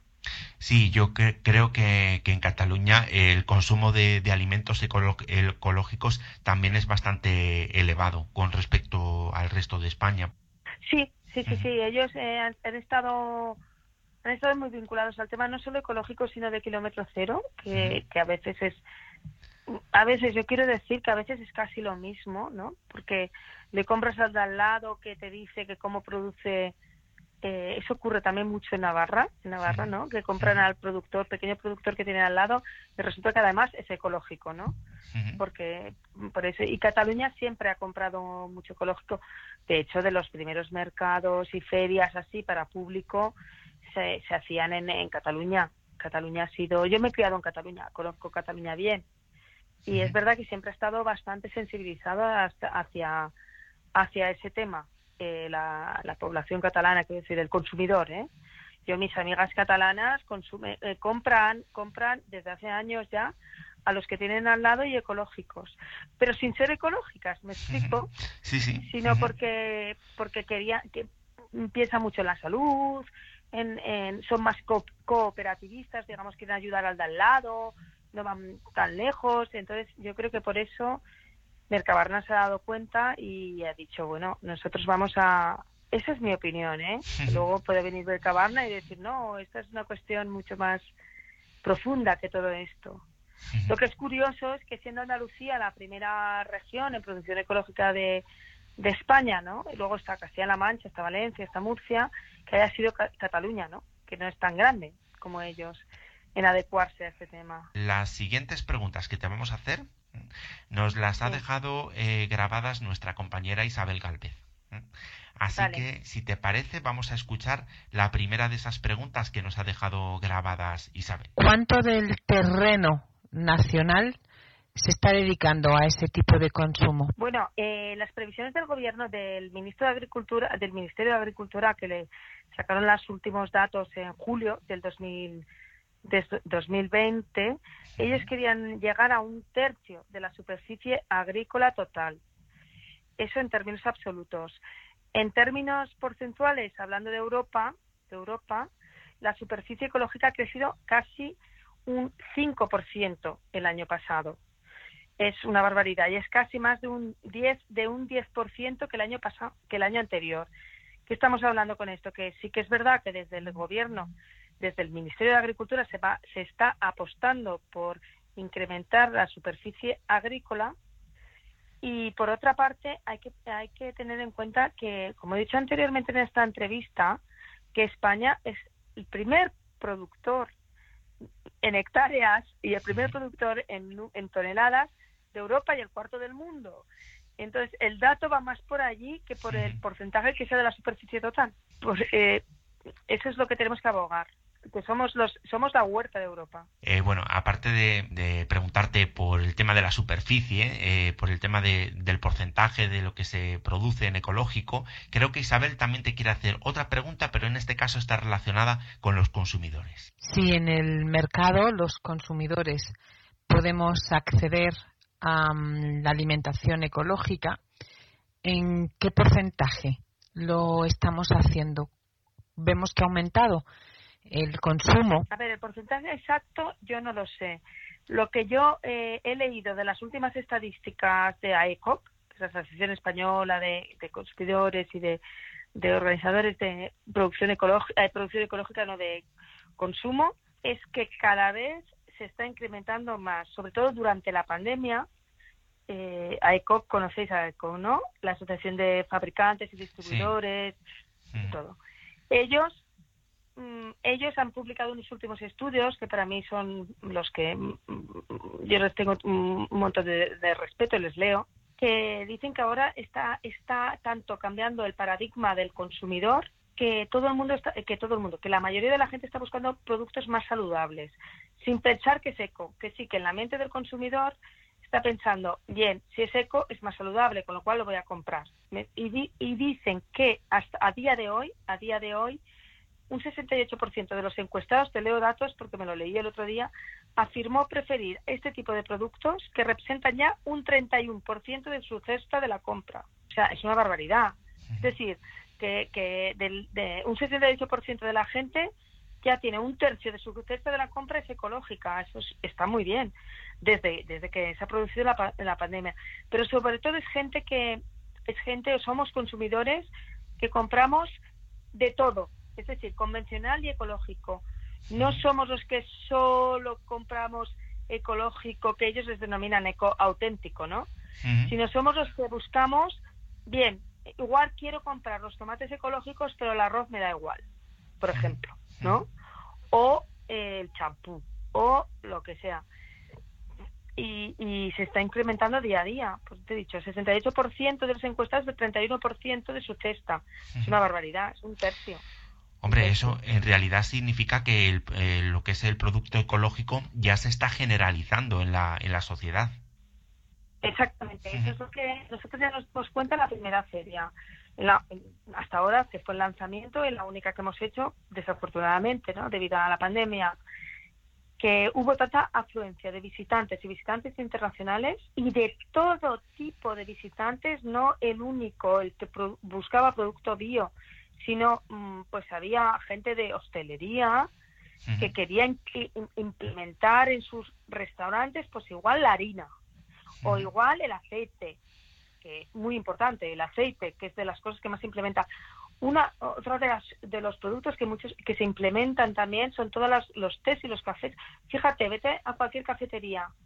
Yo de no me atrevo a decir números, pero cada una de tres digo mi número, veo que tienen o el té o el café es ecológico, fíjate, como que están ya intentando eh, meterse en ese mundo ecológico y hasta el día de hoy eh, el tema de Oreca era un tema eh, o sea, era un sector que suponía una, una gran facturación para el mundo agroalimentario español y ecológico, ¿no? Entonces sí, se está democratizando lo ecológico. Bueno, eh, precisamente esto también tiene algo que ver con, con algunas de las otras preguntas que te tenía preparadas, porque te quería preguntar también que cuándo crees tú que lo ecológico mm, va a pasar a, ser lo que es el producto convencional, porque al fin y al cabo lo ecológico es lo que siempre han consumido nuestros, nuestros abuelos, ¿eh? lo que pasa que ahora le llamamos ecológico, y, bueno, pues de alguna forma yo creo que, que casi casi debería ser lo convencional, lo ecológico, y lo y el otro tipo de producto pues debería de, ir desapareciendo de los lineales del, del, supermercado poco a poco. Hombre, a ver, mi opinión personal es que irá desapareciendo paulatinamente. Tomo otra vez como referencia Dinamarca. Tú te vas a un supermercado danés, noruego o sueco, sobre todo danés y, sueco, y te das cuenta que lo primero que ves es, es ecológico y lo que menos ves es lo que no es ecológico. ¿Me explico? Es decir, ya solo a la entrada, mm, si hablamos del merchandising y todo esto que les encanta a la gente que sabe un montón de temas de, de retail en supermercados, entras y lo primero que ves son frutas y verduras, porque claro, es lo que más se consume, y ecológico. Y luego te cuesta encontrar el pepino no ecológico, ¿no? Y encima la, la adecuación de precio es prácticamente la misma porque yo creo que hoy en día es, es, es, mm, cierto que, la, que la diferencia de precio es abismal entre ecológico y convencional. Hay una diferencia, pero no es, tan, no, es tan, no es como antes. Luego pasa otra cosa, que cada vez hay más familias monoparentales. Entonces, a una persona que vive sola o incluso en pareja, en su cesta de la compra mensual, el que cambie un poquito a ecológico, se le incremente, digamos, un 15%, no le supera un cambio radical. Otra cosa son familias con hijos ya, dos, tres, cuatro hijos, que ahí sí que tienes que estudiar más el, bueno, la cesta de la compra, como bien he dicho, ¿no? Pero cada vez abogamos más por salud y luego por comer un poquito menos, porque sí es verdad que aquí en España comemos mucho. Entonces, ¿por qué, ¿por qué comerse tres calabacines con uno y medio es suficiente? y a veces es mejor que te comas uno y medio, que tenga más sabor, que te aporte más, que no tres, que no sepas lo que has comido, aunque hayas pagado lo mismo por uno y medio que tres, ¿no? Bueno, a lo mejor es que disfrutamos más de la dieta mediterránea. Sí, pues no, pero la dieta mediterránea se basa precisamente en todo frutas y verduras. Yo me refiero a cantidades más que calidades. Y, tú mismo has dicho, mis abuelos o los abuelos, nuestros abuelos, cómo comían, y te acordarás y tendrás en la memoria, aquel tomate o aquel, mm, yo qué sé, el, cocido, ¿no? Que me hacía mi abuela. Sí, sí, sí, sí. aquella gallina de no sé qué. Y te acuerdas y dices, pues eso es lo interesante de la gastronomía, ¿no? De, de, decir que, que, me quede un recuerdo, ¿no? Con el vino te pasa lo mismo, dices, lo he catado y dices, me acuerdo, y cuando te acuerdas es que te ha gustado, y cuando te ha gustado es que algo te ha aportado. es así. Y a veces el precio deja de tener importancia en ese aspecto, a no ser que dentro de unos cánones normales, ¿no? No estoy hablando de precios desorbitados que no podemos acceder, ¿no? Sí, está, está claro, Susana. Vamos a, volver a escuchar otra vez a nuestra compañera Isabel, porque creo que nos va a hacer otra pregunta que tiene algo que ver con el tema de los alimentos de kilómetro cero y con el tema del, del transporte. La procedencia de los productos ecológicos debe ser de mercado de proximidad, porque pienso que si hay que hacer transporte de alimentación ecológica, hay que introducir algo que altere esos alimentos en ese camino, en ese transporte? A ver, eh, sí es cierto que, eh, y aquí puedo crear, crear polémica, ¿eh? que ecológico no, significa sostenible. Es decir, si hablamos de transporte, yo puedo comprar eh, fresco, ¿no? cualquier cosa de fresco, naranjas, y mandarlas a Galicia. Y eso ya no es sostenible. porque ya estoy utilizando un, un, un, camión y un tal. Entonces sí que es más sostenible si tú compras en proximidad.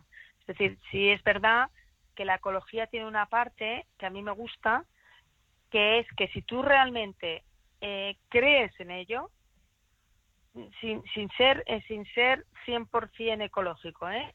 como es mi caso. Antes me compro, lo que hablábamos antes, ¿no? Antes me compro unas manzanas producidas, yo que estoy en Zaragoza, producidas en, en la Almunia, que está a 40 kilómetros, ¿no? Que unas manzanas igual de ecológicas, ¿eh? producidas en Lérida que está a 300 o en Andalucía que está a 700, ¿de acuerdo? Entonces yo creo que eso va en la mente de cada uno. Eh, por otra parte, lo del transporte con eh, alimentación ecológica, pues es que tienen que cumplir los, los requisitos de, del packaging, del packaging, el empaquetamiento, las cajas y tal. Pero el transporte en sí, o sea, el camión en sí y la manipulación, la manipulación sí, porque no la puedes tocar, tal. Pero el transporte en sí es el mismo, es el mismo. Que si hay que introducir algo que altere estos alimentos en el transporte, es que eso yo no sé, es que eso es de logística. Te podría hablar una compañera mía que sabe muchísimo porque está vendiendo y comprando camiones, o sea, sobre todo vendiendo camiones españoles de ecológico y te haría, te haría, eh, sería una pregunta para ella. Bueno, pues eso ya. teléfono todo el mundo. Eso ya lo dejamos para otra ocasión, que seguramente tendremos la, la, posibilidad de hablar en otras ocasiones. Ese es un, es un mundo muy interesante, ¿eh, Nacho. Esa pregunta que ha hecho Isabel es muy interesante. El tema de la logística con el tema ecológico. Es muy interesante, sí, sí. Pues mira, quizás si, si volvemos a hablar en otra ocasión, mm, si podemos también quedar con tu compañera para que nos hable de eso, pues estaría, estaría muy bien. De todas formas, la última pregunta eh, que nos ha dejado Isabel también la vamos a, a escuchar a continuación, si te parece. Vale. La pregunta dice que en una persona desde su etapa temprana de alimentación, una persona que se mantenga dentro de este régimen de comidas de consumo ecológico, ¿cuánta salud estamos aportando? A Isabel le encantan los números, ¿eh? Más que cuántos, cómo estamos aportando eh, o cómo, o de qué manera estamos aportando la salud.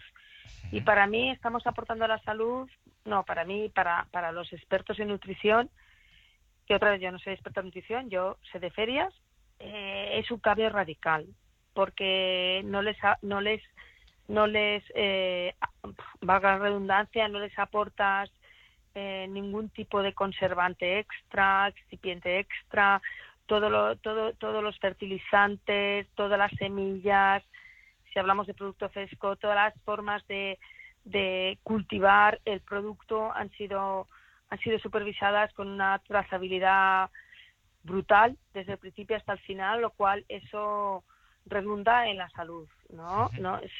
Sabes muy bien lo que te estás metiendo al cuerpo, sabes muy bien qué energía te está dando y, y, no estás a expensas de esos eh, excipientes, esos productos químicos que no sabes qué, son y, qué, y qué, qué, consecuencias van a tener en tu en tu crecimiento, ¿no? Como, como ser humano. Yo creo que es un poco más la seguridad de saber qué estamos comiendo. Y cuando estamos hablando de de producción agrícola desde el punto de vista ecológico, desde el punto de vista ecológico, tiene que, tienen que darse unas distancias, tiene que existir unas distancias respecto a otros cultivos para que, para evitar que, algunas sustancias dañinas puedan pasar de un campo a otro a través del agua o del viento, quizás. Sí, distan sí la distancia en la producción ecológica es uno de los puntos de la trazabilidad que estoy nombrando todo el rato, ¿no? Que tienes que tener una distancia, ahora no me no recuerdo de cuántos metros es de un cultivo a otro, las aguas del cultivo de, anterior del cultivo que no es ecológico tienen que no haber pasado a tus porque se filtra claro a través de la tierra a tu cultivo durante X años y por eso por eso por eso yo quería en esto romper una laza a favor de, del precio del, del productor ecológico, ¿no? Porque mucho productor que es convencional, que se quiere transformar en ecológico, tiene que dejar eh, cierto tiempo, dependiendo de, de, eso, de los metros que tenga en el cultivo adyacente o en, y de las aguas y de cómo se haya cultivado el de al lado, para poder producir ecológicamente y ser certificado. Y eso es un coste, porque si tú tienes que esperar dos, tres años, dependiendo de los años que el anterior haya estado eh, produciendo de forma convencional y que te esté afectando a tu tierra, ¿no? Eso al final lo tienes que repercutir en el coste del producto. Por eso un poquito eh, me gusta defender el tema ecológico eh, a nivel de precio por eso, ¿no? Otra cosa son zonas. Hay zonas, por ejemplo, en Teruel, que nunca han sido ecológicas y que siempre son ecológicas. Es decir, que nunca les ha metido nada, nunca han utilizado productos químicos y que ahora se transforman en ecológico pues en, seis meses. ¿Por qué? Pues porque nunca antes han estado en contacto con nada nocivo para las tierras, ¿no? Bueno, como digo, Teruel, Extremadura, en Castilla, en, Castilla-La Mancha, en un montón de zonas de España pero si tienes que pasar es verdad que hay que tener una distancia mínima y un tiempo, no solo la distancia, es el tiempo. Eh, coméntame, Susana, ¿cuándo crees que, mm, que podremos conseguir ese sueño de que lo ecológico pase a ser lo convencional en el supermercado?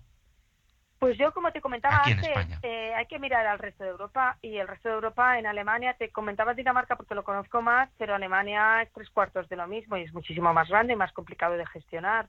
Yo creo que nos falta tiempo, simplemente. Yo creo que estamos en, estamos en la línea. Eh, de hecho, no sé, es fácil. Eh, haces una encuesta alrededor de tus amigos, de tu familia y tal, y estoy segura que casi todos consumen algo ecológico hoy, ¿no? Y lo último que te dicen es que es más caro. Te dicen, no, es que lo, consumo porque es mejor, ¿no? Me siento mejor, sobre todo ahora con la pandemia, ¿no? Me siento mejor, entonces he preferido comprarme esta, esta lechugas, como tú decías antes, y, y, me siento mejor. Entonces, eh, la mejor estadística es la que hagas tú al lado, ¿no? Si tú conoces a dos que ya se están cambiando, es que están ahí 200.000. Eso es así. Siempre es así. No vas a ser tú el que conozcas solo a dos. Que se cambien. No, claro. Es imposible. Lógicamente, claro, sí, Es casi imposible. Yo creo, yo soy muy, para eso soy muy positiva. El hecho, los números que nosotros arrojamos en la primera edición de Organic Food Iberia, sobre todo en la parte de alimentación y Organic One Iberia, tuvimos casi 8.000 visitantes, que fue un éxito para un lanzamiento. Tuvimos casi 500 470 y tantos expositores, un éxito para un lanzamiento y eso significa que tanto el vendedor como el comprador sabe que esto ha venido para quedarse. Eh, por cierto, mm, en la web de Coliving también he encontrado algo que me ha llamado bastante la atención, porque he visto que poníais comida de conveniencia, que son productos que ya están cocinados y que no requieren casi ninguna preparación por parte del Pero consumidor. En Ecoliving no, en Organic Food, en Ecoliving no hay. Ah, en, bueno, sí. sí. no, en, en, Organic, sí, sí, habrá sido en, en Organic, pero bueno, eh, creo que habláis de fabadas, de botes de lentejas, de botes de, de cocidos. ¿Estos productos realmente aportan a, mis, a los mismos nutrientes que si yo me hago un cocido o unas lentejas caseras? Sí. Sí, de hecho, tú sabes que la Federación de Industrias Agroalimentarias y y, y, de bebidas de España, CIAP, que es, la patronal, ¿no? Y en, la parte portuguesa nosotros tenemos a Portugal Foods, que es la industria agroalimentaria. Ellos están apostando mucho por, por todo lo que es eh, ecológico y, y, en el tema de la industria, ellos, que he visitado muchas, muchas, muchas empresas de este tipo, eh, no te puedes ni imaginar los controles que hay desde el principio hasta el final, los nutricionistas que hay trabajando, veterinarios, eh, tecnólogos de los alimentos y etc. en que para que ese producto que termina al final, esa fabada, me dices tú, que tiene tantos ingredientes, la que te lleves tú al plato sea igual de saludable que la que te hagas en casa. Otra cosa es que te guste más o te guste menos. No, estamos hablando de ello. No estamos hablando de, lo que es salud, ¿no? Sí. En cuanto a salud, está totalmente controlado y, y bueno, y trabajan en ello todo el tiempo y, y, todos los ingredientes que utilizan son ecológicos. La parte de, de la de la línea ecológica que tienen, ¿eh? Todo, la, pues pues eso, las alubias, la cebolla, todo es ecológico. Incluso ellos en las industrias agroalimentarias, eh, ellos también trabajan mucho eh, o se ayudan mucho de los del ecopackaging que antes te he comentado, que es, es el gran reto del sector agroalimentario, es no solo hacer ecológico, sino con qué lo vendo. Lo vendo con algo que sea biodegradable, no lo vendo con algo que sea biodegradable, con el papel que no sé qué, con el tal. Es la gran, es el gran reto del sector, es encontrar eh, el envase, el eh, envase el envase idóneo que sea adecuado al producto que ellos están vendiendo, porque si no es un poco contradictorio, ¿no? Me estás vendiendo manzanas con plástico, ¿no? Sí, sí, totalmente. Es, es, es, su, es su reto en eso. Y nosotros tenemos expositores de, de packaging y de, y de eso, hechos con, bueno, con eh, hecho con plástico biodegradable, con la tasa, bueno, hay gente es que hay, hay, hay expositores que alucinas, ¿no? Porque cada día te sale uno con una innovación nueva. Dices, pero bueno, te lo explico. Ahora, esto seguro que lo has visto, ¿no? Los que utilizan el, yo tengo en casa, utilizan del panal de las abejas Sí. han hecho un, un papel para envolver los alimentos y se conservan. Eh, No pues si lo has mira, visto. eso no, No lo has visto. creo que no lo he visto, no, no, no Pues hay lo he varios visto. productores. El primero fue de Aragón, luego hay otro más de dos o tres de España, hay otro francés, hay varios. Pues es como un, digamos, es una cera, pero es un- eh, hecha en papel, ¿vale? Porque lo he procesado así, maleable, porque claro, el panal de las abejas, si le das calor se derrite, si le das frío se pone duro. Acuérdate de cuando éramos pequeños, ¿no? Sí. De cómo era el panal, ¿no? El- la cera.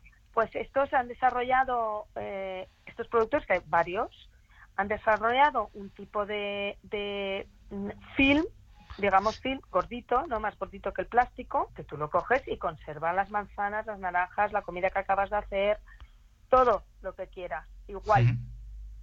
Con la diferencia de que encima lo puedes lavar, lógicamente, y es un material vivo, es, es sostenible, es- algunos son ecológicos y otros no, depende de las abejas cómo las hayan cuidado, ¿no? Y, y bueno, pues eso es una de las innovaciones que ha habido en el tema de, de, de eso de, de, envases, ¿no? Envases.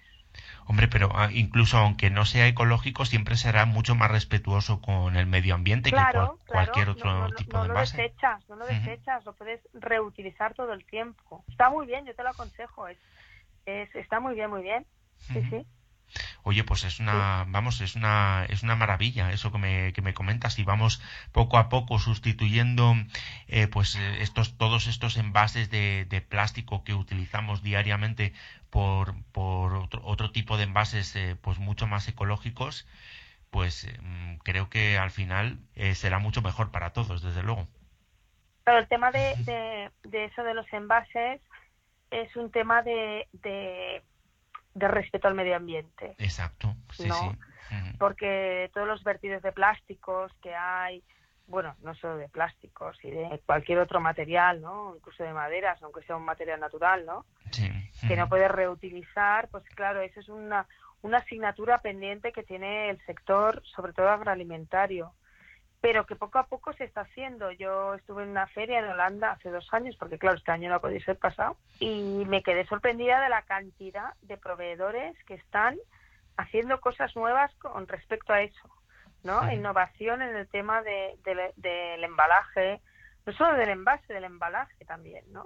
Del embalaje, es decir, que el plástico no sea plástico, que sea de fécula de patata, que sea de papel reciclado, de interesante, interesante. Claro, eso también incrementa el precio normal, que hay personas que, que me meta un poco con eso, pero es una cosa personal que tengo.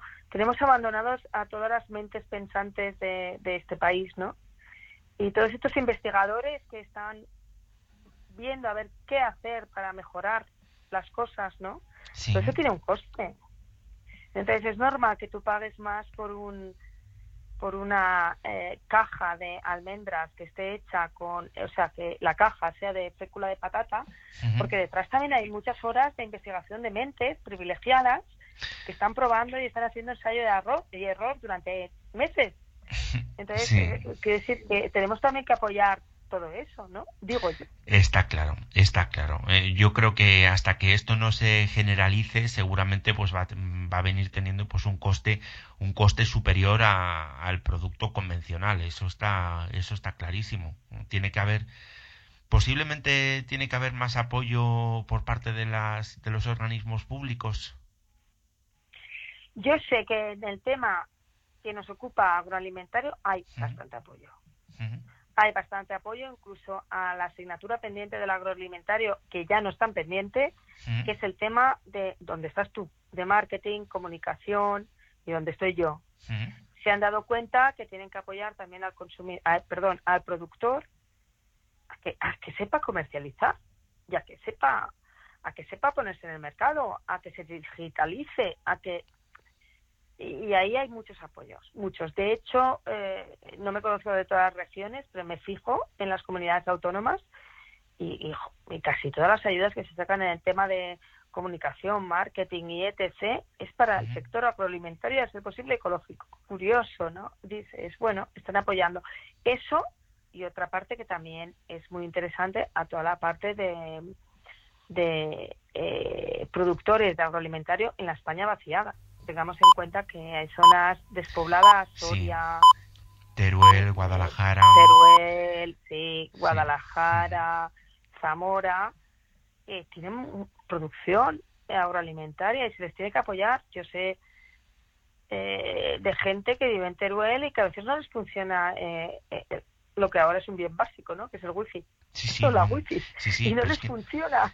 es que- y eso es una realidad. Es que hay muchos pueblos en, en Teruel y en Guadalajara también, en la zona del señorío de Molina, por ejemplo, que no tienen ni teléfono, ni línea, ni teléfono Sí, fijo, tienen prácticamente, Sí, sí. que no les funciona el teléfono y que y que por no tener no tienen a veces no les llegan bien los canales de, de televisión de toda la vida y tampoco les eh, les llega les llega la radio.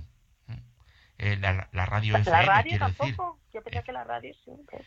bueno, la- eh, ultim- en los últimos años sí que mm, sí que hay una buena cobertura de, de radio de FM, o por lo menos en, en las capitales comarcales sí que hay buena cobertura, Sí. pero a lo mejor te vas a un pueblo que está a 40 kilómetros de la capital comarcal y no hay cobertura Sí. de radio FM, por ejemplo. Ostras. Sí, sí. Así que, que Por bueno. eso te digo, y en esas zonas se está apoyando bastante al emprendimiento agroalimentario. Yo me acuerdo que tuve una reunión con una consejera de, bueno, con la consejera de Agricultura de Valencia, que ahora señora, señora este, Espera, eh, porque parece que se te pierde, eh, te, pier- eh, te perdemos. me pierde, ¿eh? Sí, me pero pierde. ya parece que, que te hemos encontrado. Parece. ¿eh? Vale. sí. Yo, yo me acuerdo que tuve una reunión, una reunión con respecto a la participación de Valencia, de la comunidad valenciana en la feria, y la, la que era consejera de Agricultura entonces, esta Elena, ¿cómo se llama? Elena, no me acuerdo, Elena Gómez, no, esto es la otra. Elena, no me acuerdo el apellido ahora. Ujú. Está ahora de directora de eh, ordenación territorial, pero es que esta mujer en la época, ya, o sea, hace dos o tres años, era una convencida de ayudar al emprendimiento agroalimentario ecológico en las zonas vaciadas de Valencia, porque tienen en Castellón zonas también totalmente dejadas de la mano de Dios, que no les llegan, las que están lindantes a Teruel, Sí, claro. eh, que no les llegan. Y, claro, y sí, yo decía, pero pero qué interesante, ¿no? Porque es, es y a ser posible que no nos acordamos, ahora no quiero entrar en política, no soy política yo, eh, los jóvenes, que apoyan a los jóvenes. A- a- Ayer, ¿no? Daban las cifras. 17% de paro, y me parece que el 81% eran jóvenes. Digo, es una pasada esto. Me parece que sí. Es que, sí, que, sí. que- que hay que ayudar, hay que ayudar a los jóvenes, ¿no? Y, y hay muchos jóvenes en zonas en zonas, eh, zonas- poco pobladas o atraer a los jóvenes a las zonas poco pobladas y que, que, que fomenten el el- la producción agroalimentaria ecológica. Y eso, por ejemplo, Valencia, por lo menos lo que esta señora me explicó, me explicó en su día, sí, sí, me, me lo dijo, me lo, me lo estaba abogando por ello, sí, sí. Me pareció muy interesante, porque nos olvidamos de los jóvenes, ¿eh? Bueno, si te parece, Susana, vamos a hablar también de Organic Wine Iberia. Eh, ¿Cuál es la diferencia entre un buen vino de Rioja convencional y un buen vino ecológico? Los dos son buenos vinos. Y me lo dices a mí que soy medio riojana y que me adoro el vino. Los dos son buenos vinos. No, lo que pasa es que el vino ecológico, otra vez, la trazabilidad del producto, los fertilizantes que han utilizado, las semillas, las viñas como las han tratado, la forma de recolección, que en muchos sitios es manual, todo eso hace que eh, eh, los fertilizantes que utilizan, los eh, eh, mm, hace que se conviertan en ecológico. Entonces, si tú catas un buen vino, mira, estuvimos una vez en una vinoteca muy importante de Madrid, que él es, fue uno de los ponentes de nuestra feria, que es la vinoteca, ¿cómo se llama? Eh, ahora no me acuerdo el nombre, luego te lo digo. Justo detrás del Ayuntamiento de Madrid, que él ha sido Sí. el presidente de los humilles de Madrid. Y él vendía un montón de vino ecológico y estábamos con la presidenta de, de Spanish Organic Wines, que es de, ella es de Guadalajara, Sí. eh, Bodegas Pinuaga, Esther Pinuaga. Y le decía a él, pues es que yo vendo un montón de estos vinos. Dice, y ella, pero ¿no sabes cuál es ecológico? Esto es curioso, esto que te cuento es una anécdota curiosa. Sí. Pues no, dice, pues si me compras a mí, y yo soy ecológico y me vendes un montón. Y le dijimos, tienes que saber lo de la hojita, no por ignorancia de él, sino por, digamos, porque como vendía, pues vendía vinos y, y claro, nosotros nos sentamos con la carta de vinos y dijimos, pues mira, este es ecológico, este también está. Pues si los vendo un montón. Esto que viene, la pregunta que me haces, la diferencia entre un buen vino, Rioja, convencional y un ecológico, la trazabilidad, porque los iguales de buenos. Lo que pasa es que tú, si lo quieres poner en valor, tienes que comunicarlo de alguna forma.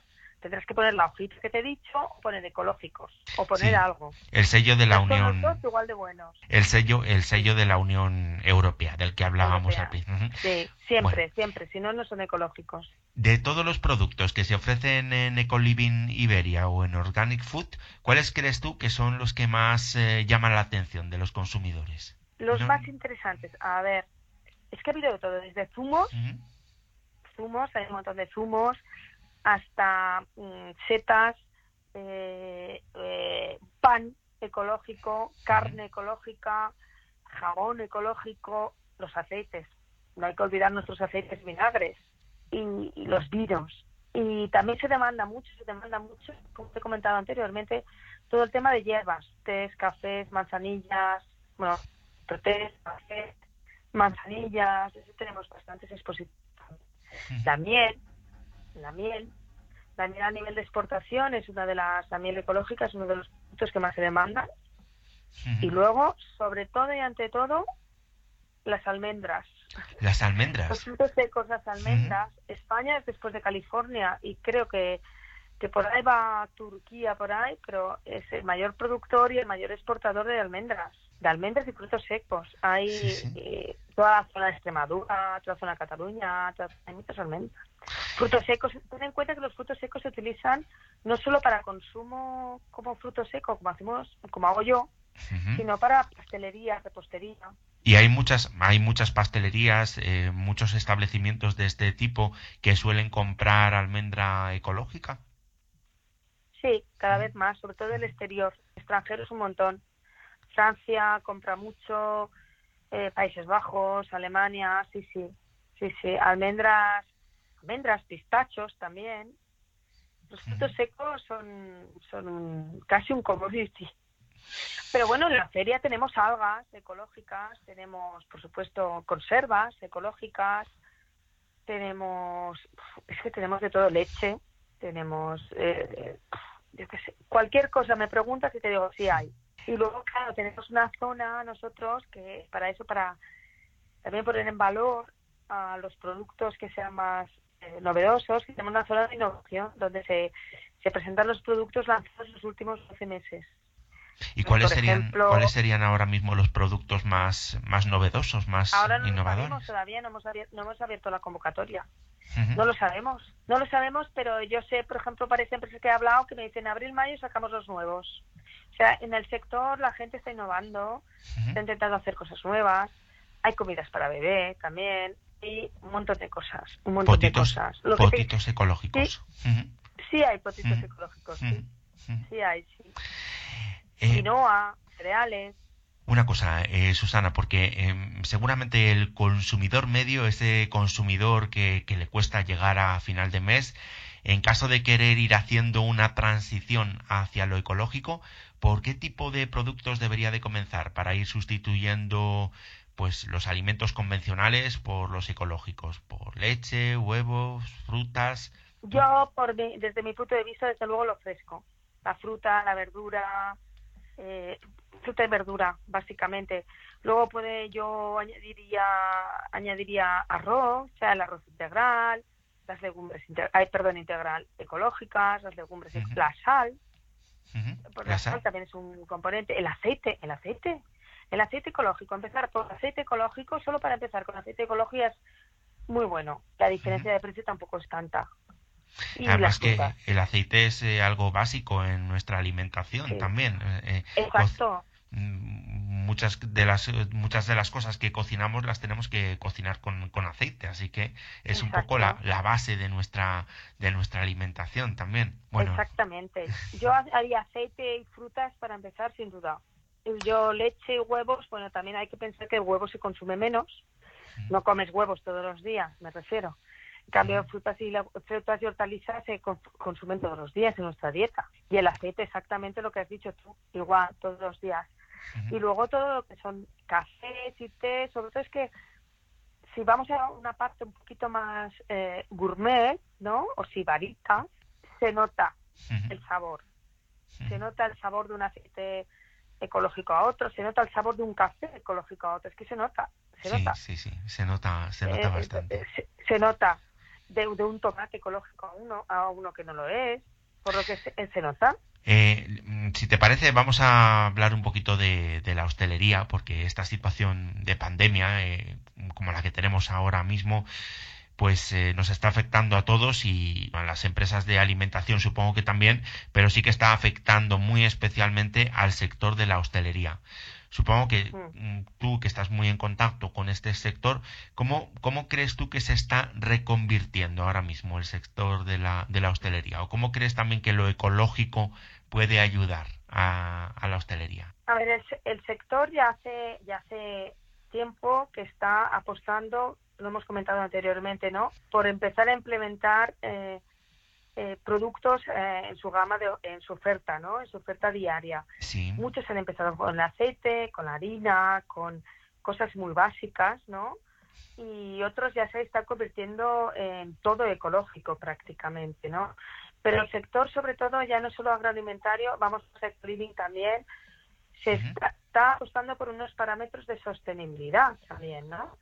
De, de utilización de utilización de los aceites, de reciclaje del aire, de reutilización de los em, eh, de, de reutilización o bueno los envases que sean biodegradación de los envases, etc. Eh, Yo creo que es, el, es un sector muy activo para mí. Bueno, empezando por la sostenibilidad, es el sector que más rápidamente se ha adherido al tema del QR. Es decir, no hay ni otro sector, no vas a ninguna tienda ni nada que tenga un QR que saca todas las referencias. Si tú te vas a cualquier restaurante hoy y lo tienes en QR, eso ya es sostenible. Ya no estás produciendo papel, no estás sacando cartas, me explico. Y, y por otra parte, el tema de agroalimentación, pues se está preocupando también mucho. Preocupando no, es que se están, en el sector de la hostelería se están informando y formando. Porque lo interesante, lo que me comentaba antes de esta vinoteca, ¿no? que, que lo interesante es que ellos tenían productos ecológicos y no, no sabían que los tenían. Sí, sí. Y no sabían comunicarlo. Es, es Es curioso una tontería, realmente. pero no es una tontería. Nosotros tuvimos un debate en la feria auspiciado, auspiciado por, las- por eso, por, por Spanish Organic Wines y por la Escuela de Sumiller, de, de- o sea, la Asociación de Sumiller de España, informando informando sobre lo de la hojita que llevo todo el día hablando, ¿no? Todo- Sí, toda sí, esta sí. hora hablando. Sí, sí. Y, y claro, y, y- y estaba la gente, casi toda la gente de, de hostelería, ¿no? De restaurantes y bares y tal, que son los que más compran vino y etc. Y claro, decían, ostras, pues es verdad, si yo le compro a este productor y ahora me doy cuenta que es ecológico, ¿por qué no lo comunico? Porque claro, tú no sabes a quién tienes sentado en la mesa. Igual es un señor que es alemán o que no sé qué y que eso es, es un valor añadido para él. Exacto. y te va a comprar y te va a comprar dos botellas no una dos no y por ahí la hostelería se está adecuando muy muy bien. Se está abriendo mucho la cabeza. Bueno también mm, desafortunadamente lo que les está tocando vivir que yo Nacho yo soy pro defensora de hostelería. Hostelería de. España hostelería de España es parte de nuestro comité asesor eh, yo tengo muy buena relación con el presidente, José Luis Izuel, que está todo el día, lo verás todo el día en la tele. También vive aquí en Zaragoza. Sí. Y lo están pasando francamente mal porque porque los, lo- les está tocando pagar a un sector lo que es un poco responsabilidad de todos, ¿no? Exacto, y, sí. y ellos, y ellos están intentando hacer las cosas bien porque les dicen, quita mesas, las quitan, pon Ujú. mamparas, las pongo, pongo no sé qué, lo hago. Y, y e intentan hacerlo mejor para, para, para la gente, ¿no? Para mí. Mi Exacto, opinión, bueno, sí. lo que veo, ¿eh? lo que veo que es algo. Mm. Y lo que veo. y ellos de hecho te dicen, no, y ahora en las cartas, fíjate, muchos te ponen, esto es saludable, esto es, esto es vegano, esto es ecológico, esto es... Es un sector que es muy activo y se está adaptando a todo, ¿no? Yo, yo que, que aparte no hay que olvidar que es una parte muy importante del Producto Interior Bruto español. Sí, no, no, es una parte muy, muy importante de nuestra, de nuestra economía eh, la verdad es que ahora mismo estamos viviendo unos momentos muy, muy complicados, muy, muy difíciles. Esperemos que esta situación se solvente lo antes, lo antes posible y podamos eh, volver pues a una mm, cierta normalidad. Mm, esperemos que de cara a los próximos meses pues podamos volver a una cierta normalidad y, podamos eh, volver a hacer pues una vida como la que teníamos anterior antes no pues eso volver a salir eh, eh, poder ir con tranquilidad pues a, bares a restaurantes a locales de, ocio. Y espero que para septiembre podamos hacer eventos porque nuestro sector también nuestro sector también ha estado muy muy tocado todo el sector de organizaciones de ferias de eventos y similares no muy tocado ha estado tocadísimo, yo creo. Porque no se ha podido hacer nada. Exacto. Es decir, nada es nada, es decir, cero, cero facturación durante 12 meses. y, y, claro, también esperamos que nosotros este sector, que es un sector importante también en España, ¿no? Es un sector muy importante, el de la organización de ferias y congresos, pues que también pueda levantar la cabeza. Pues sí, es... Esperemos que, esperemos que sí, Susana, y esperemos que de cara a, septiembre eh, pues podamos ir allí a, a Eco Living, a, Organic Food, eh, a, IFEMA y podamos disfrutar, podamos disfrutar de, todo lo que nos ofrecéis. Seguro que sí, seguro, que sí. Que estáis más que invitados y, bueno, y venir y, disfrutar de una sensación de de salud, de ecología y de alegría. El sector ecológico es muy alegre. Además, pues se está yendo muy bien durante el confinamiento. porque, sí, porque la gente está apostando por la salud ¿no? y, está, está comprando más. Es un sector que no está siendo tan tocado, está tan tocado como otros, ¿no? Exacto, sí. Y, en ese aspecto, en ese aspecto está, están alegres, cosa que es bueno. Bueno. y bueno, sí. Hombre, sin duda es bueno para, mm, por lo menos para mantener nuestra, nuestra economía a pesar de la situación que estamos viviendo. Eh, es, bueno que, el, sector de la, de la alimentación, de, mm, de, la alimentación ecológica en este caso, pues esté creciendo en, este, en estos momentos. Es algo que yo considero que es muy, muy positivo. Pues Susana, está claro que cada vez tenemos que, que apostar por un modelo de producción respetuoso con el medio ambiente, y por ese motivo cuando vayamos al mercado cada vez más tenemos que apostar por productos ecológicos con menos cantidades de pesticidas, eh, con menos eh, productos contaminantes y con más concentración de, antioxidantes. Susana, muchas gracias por, por atender nuestra llamada. No, muchas gracias a ti por haber contado con nosotros. Y te esperamos en Eucarisco Tiberia, desde luego. Por supuesto que sí, ahí estaremos y bueno, pues esperamos también que pues un poquito antes de que sea la feria, eh, pues que podamos volver a hablar. Vale, un abrazo. un abrazo muy fuerte, Susana.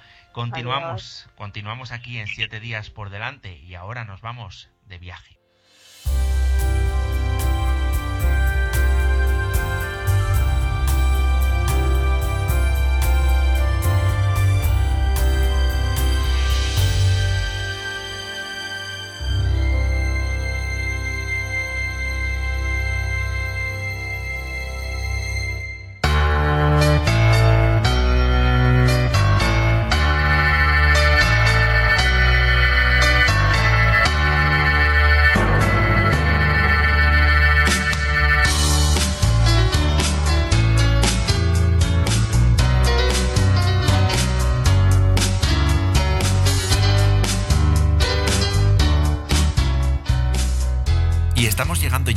De nuestro programa, pero antes de escaparnos definitivamente, os queremos proponer realizar una pequeña escapada a una preciosa localidad alcarreña, en Guadalajara. Nos vamos a ir hasta Ita y vamos a conocer todo su encanto medieval. Nos vamos a adentrar en sus monasterios, sus iglesias, su castillo y por supuesto también en sus murallas. Viajamos en el tiempo, nos adentramos en la Alcarria, en Guadalajara, en Ita.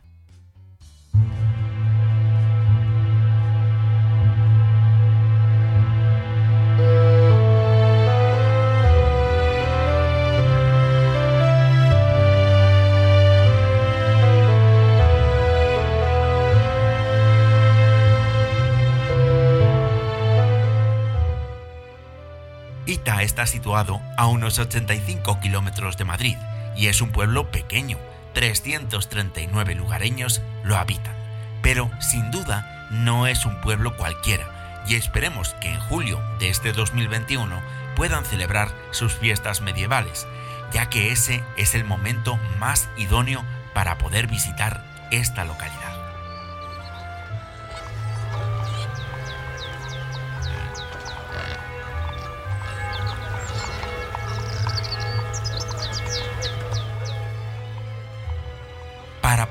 Poder ingresar al centro histórico de esta preciosa villa, podremos hacerlo por su emblemática Puerta de Santa María, la única que sobrevive de las tres que tuvo la muralla y que es un bello ejemplo de arquitectura gótica militar del siglo XV. En ella podremos descubrir el escudo de armas de los Mendoza, un símbolo del poder de la nobleza. Nada más atravesar esta puerta, nos adentraremos en la Plaza del Arcipreste la plaza mayor de este pueblo.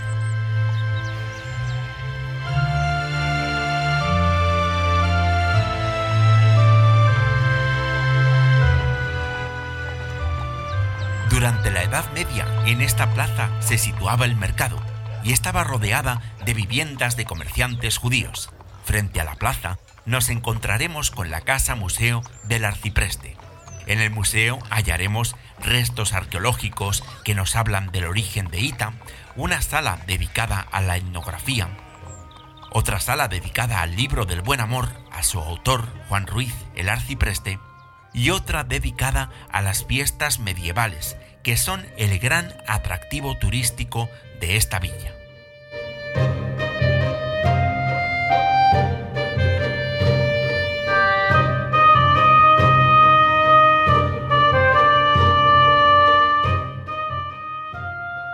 Pero vamos a regresar a la Puerta de Santa María, porque forma parte de la muralla.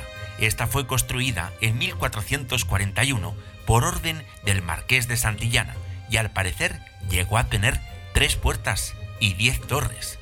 Desde el castillo, esta muralla bajaba y abrazaba toda la población, rodeándola con sus almenas. Hoy todavía se conservan algunos tramos, incluso con algunas torres.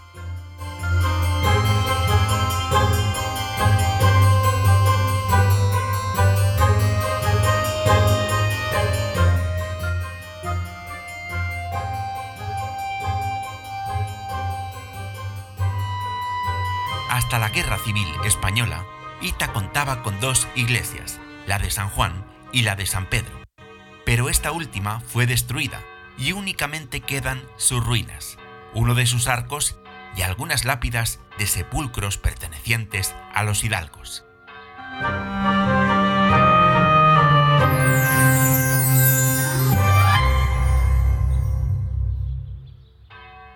Pero antes de llegar a la cima del cerro, donde nos toparemos con las ruinas del castillo, encontraremos la iglesia de San Juan Bautista, de sencilla arquitectura gótico-mudéjar. Merece mucho la pena echar un vistazo a su interior y observar ese artesonado, ese recipiente de madera con forma cuadrada que se estrecha hacia su base. También es destacable la pila bautismal, que tiene esculpida en su base el árbol de la vida, y unas pinturas que muestran el descendimiento de la cruz.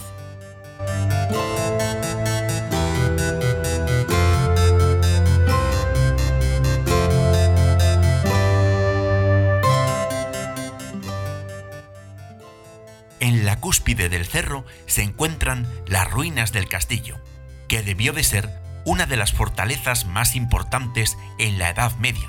Su impresionante ubicación domina un amplio territorio.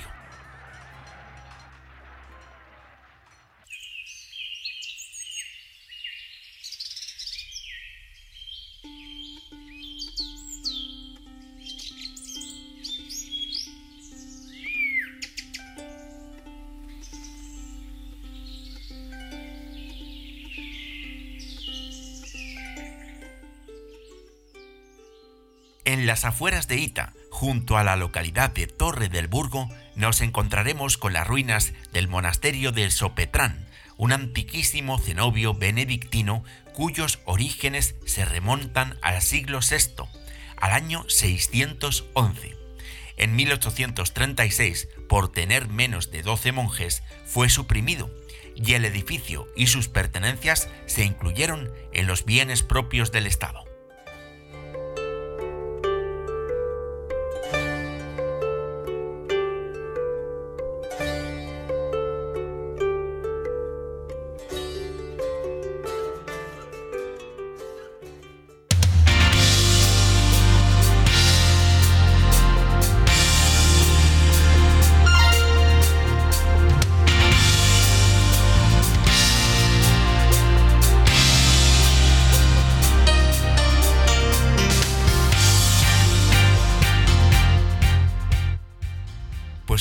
Conocido esta preciosa villa medieval situada en la Alcarria de Guadalajara. Hemos conocido Ita. Hemos aprendido muchas cosas sobre alimentación ecológica con Susana Andrés Omella, la directora de proyecto de Organic Food Iberia y de Ecoliving Iberia. Con Loreto Santamaría te hemos contado un cuento que habla de cambios y de transformación. Y por supuesto, como siempre hacemos, te hemos contado las noticias más positivas de la semana. Ya lo sabes, nuestra página web www.7diaspordelante.es. No te olvides, nuestro correo electrónico también, oyentes arroba 7 siempre con el 7 en número y con la y con la X, con el por con la X. Ahí nos podrás encontrar las 24 horas del día, los 365 días del año. En pocos días nos volvemos a escuchar con un nuevo programa súper vitaminante y mineralizante, hecho solo para ti. En nombre de todos los que hacen posible este espacio, se despide de ti tu compañero, tu amigo, tu locutor, Nacho Herranz.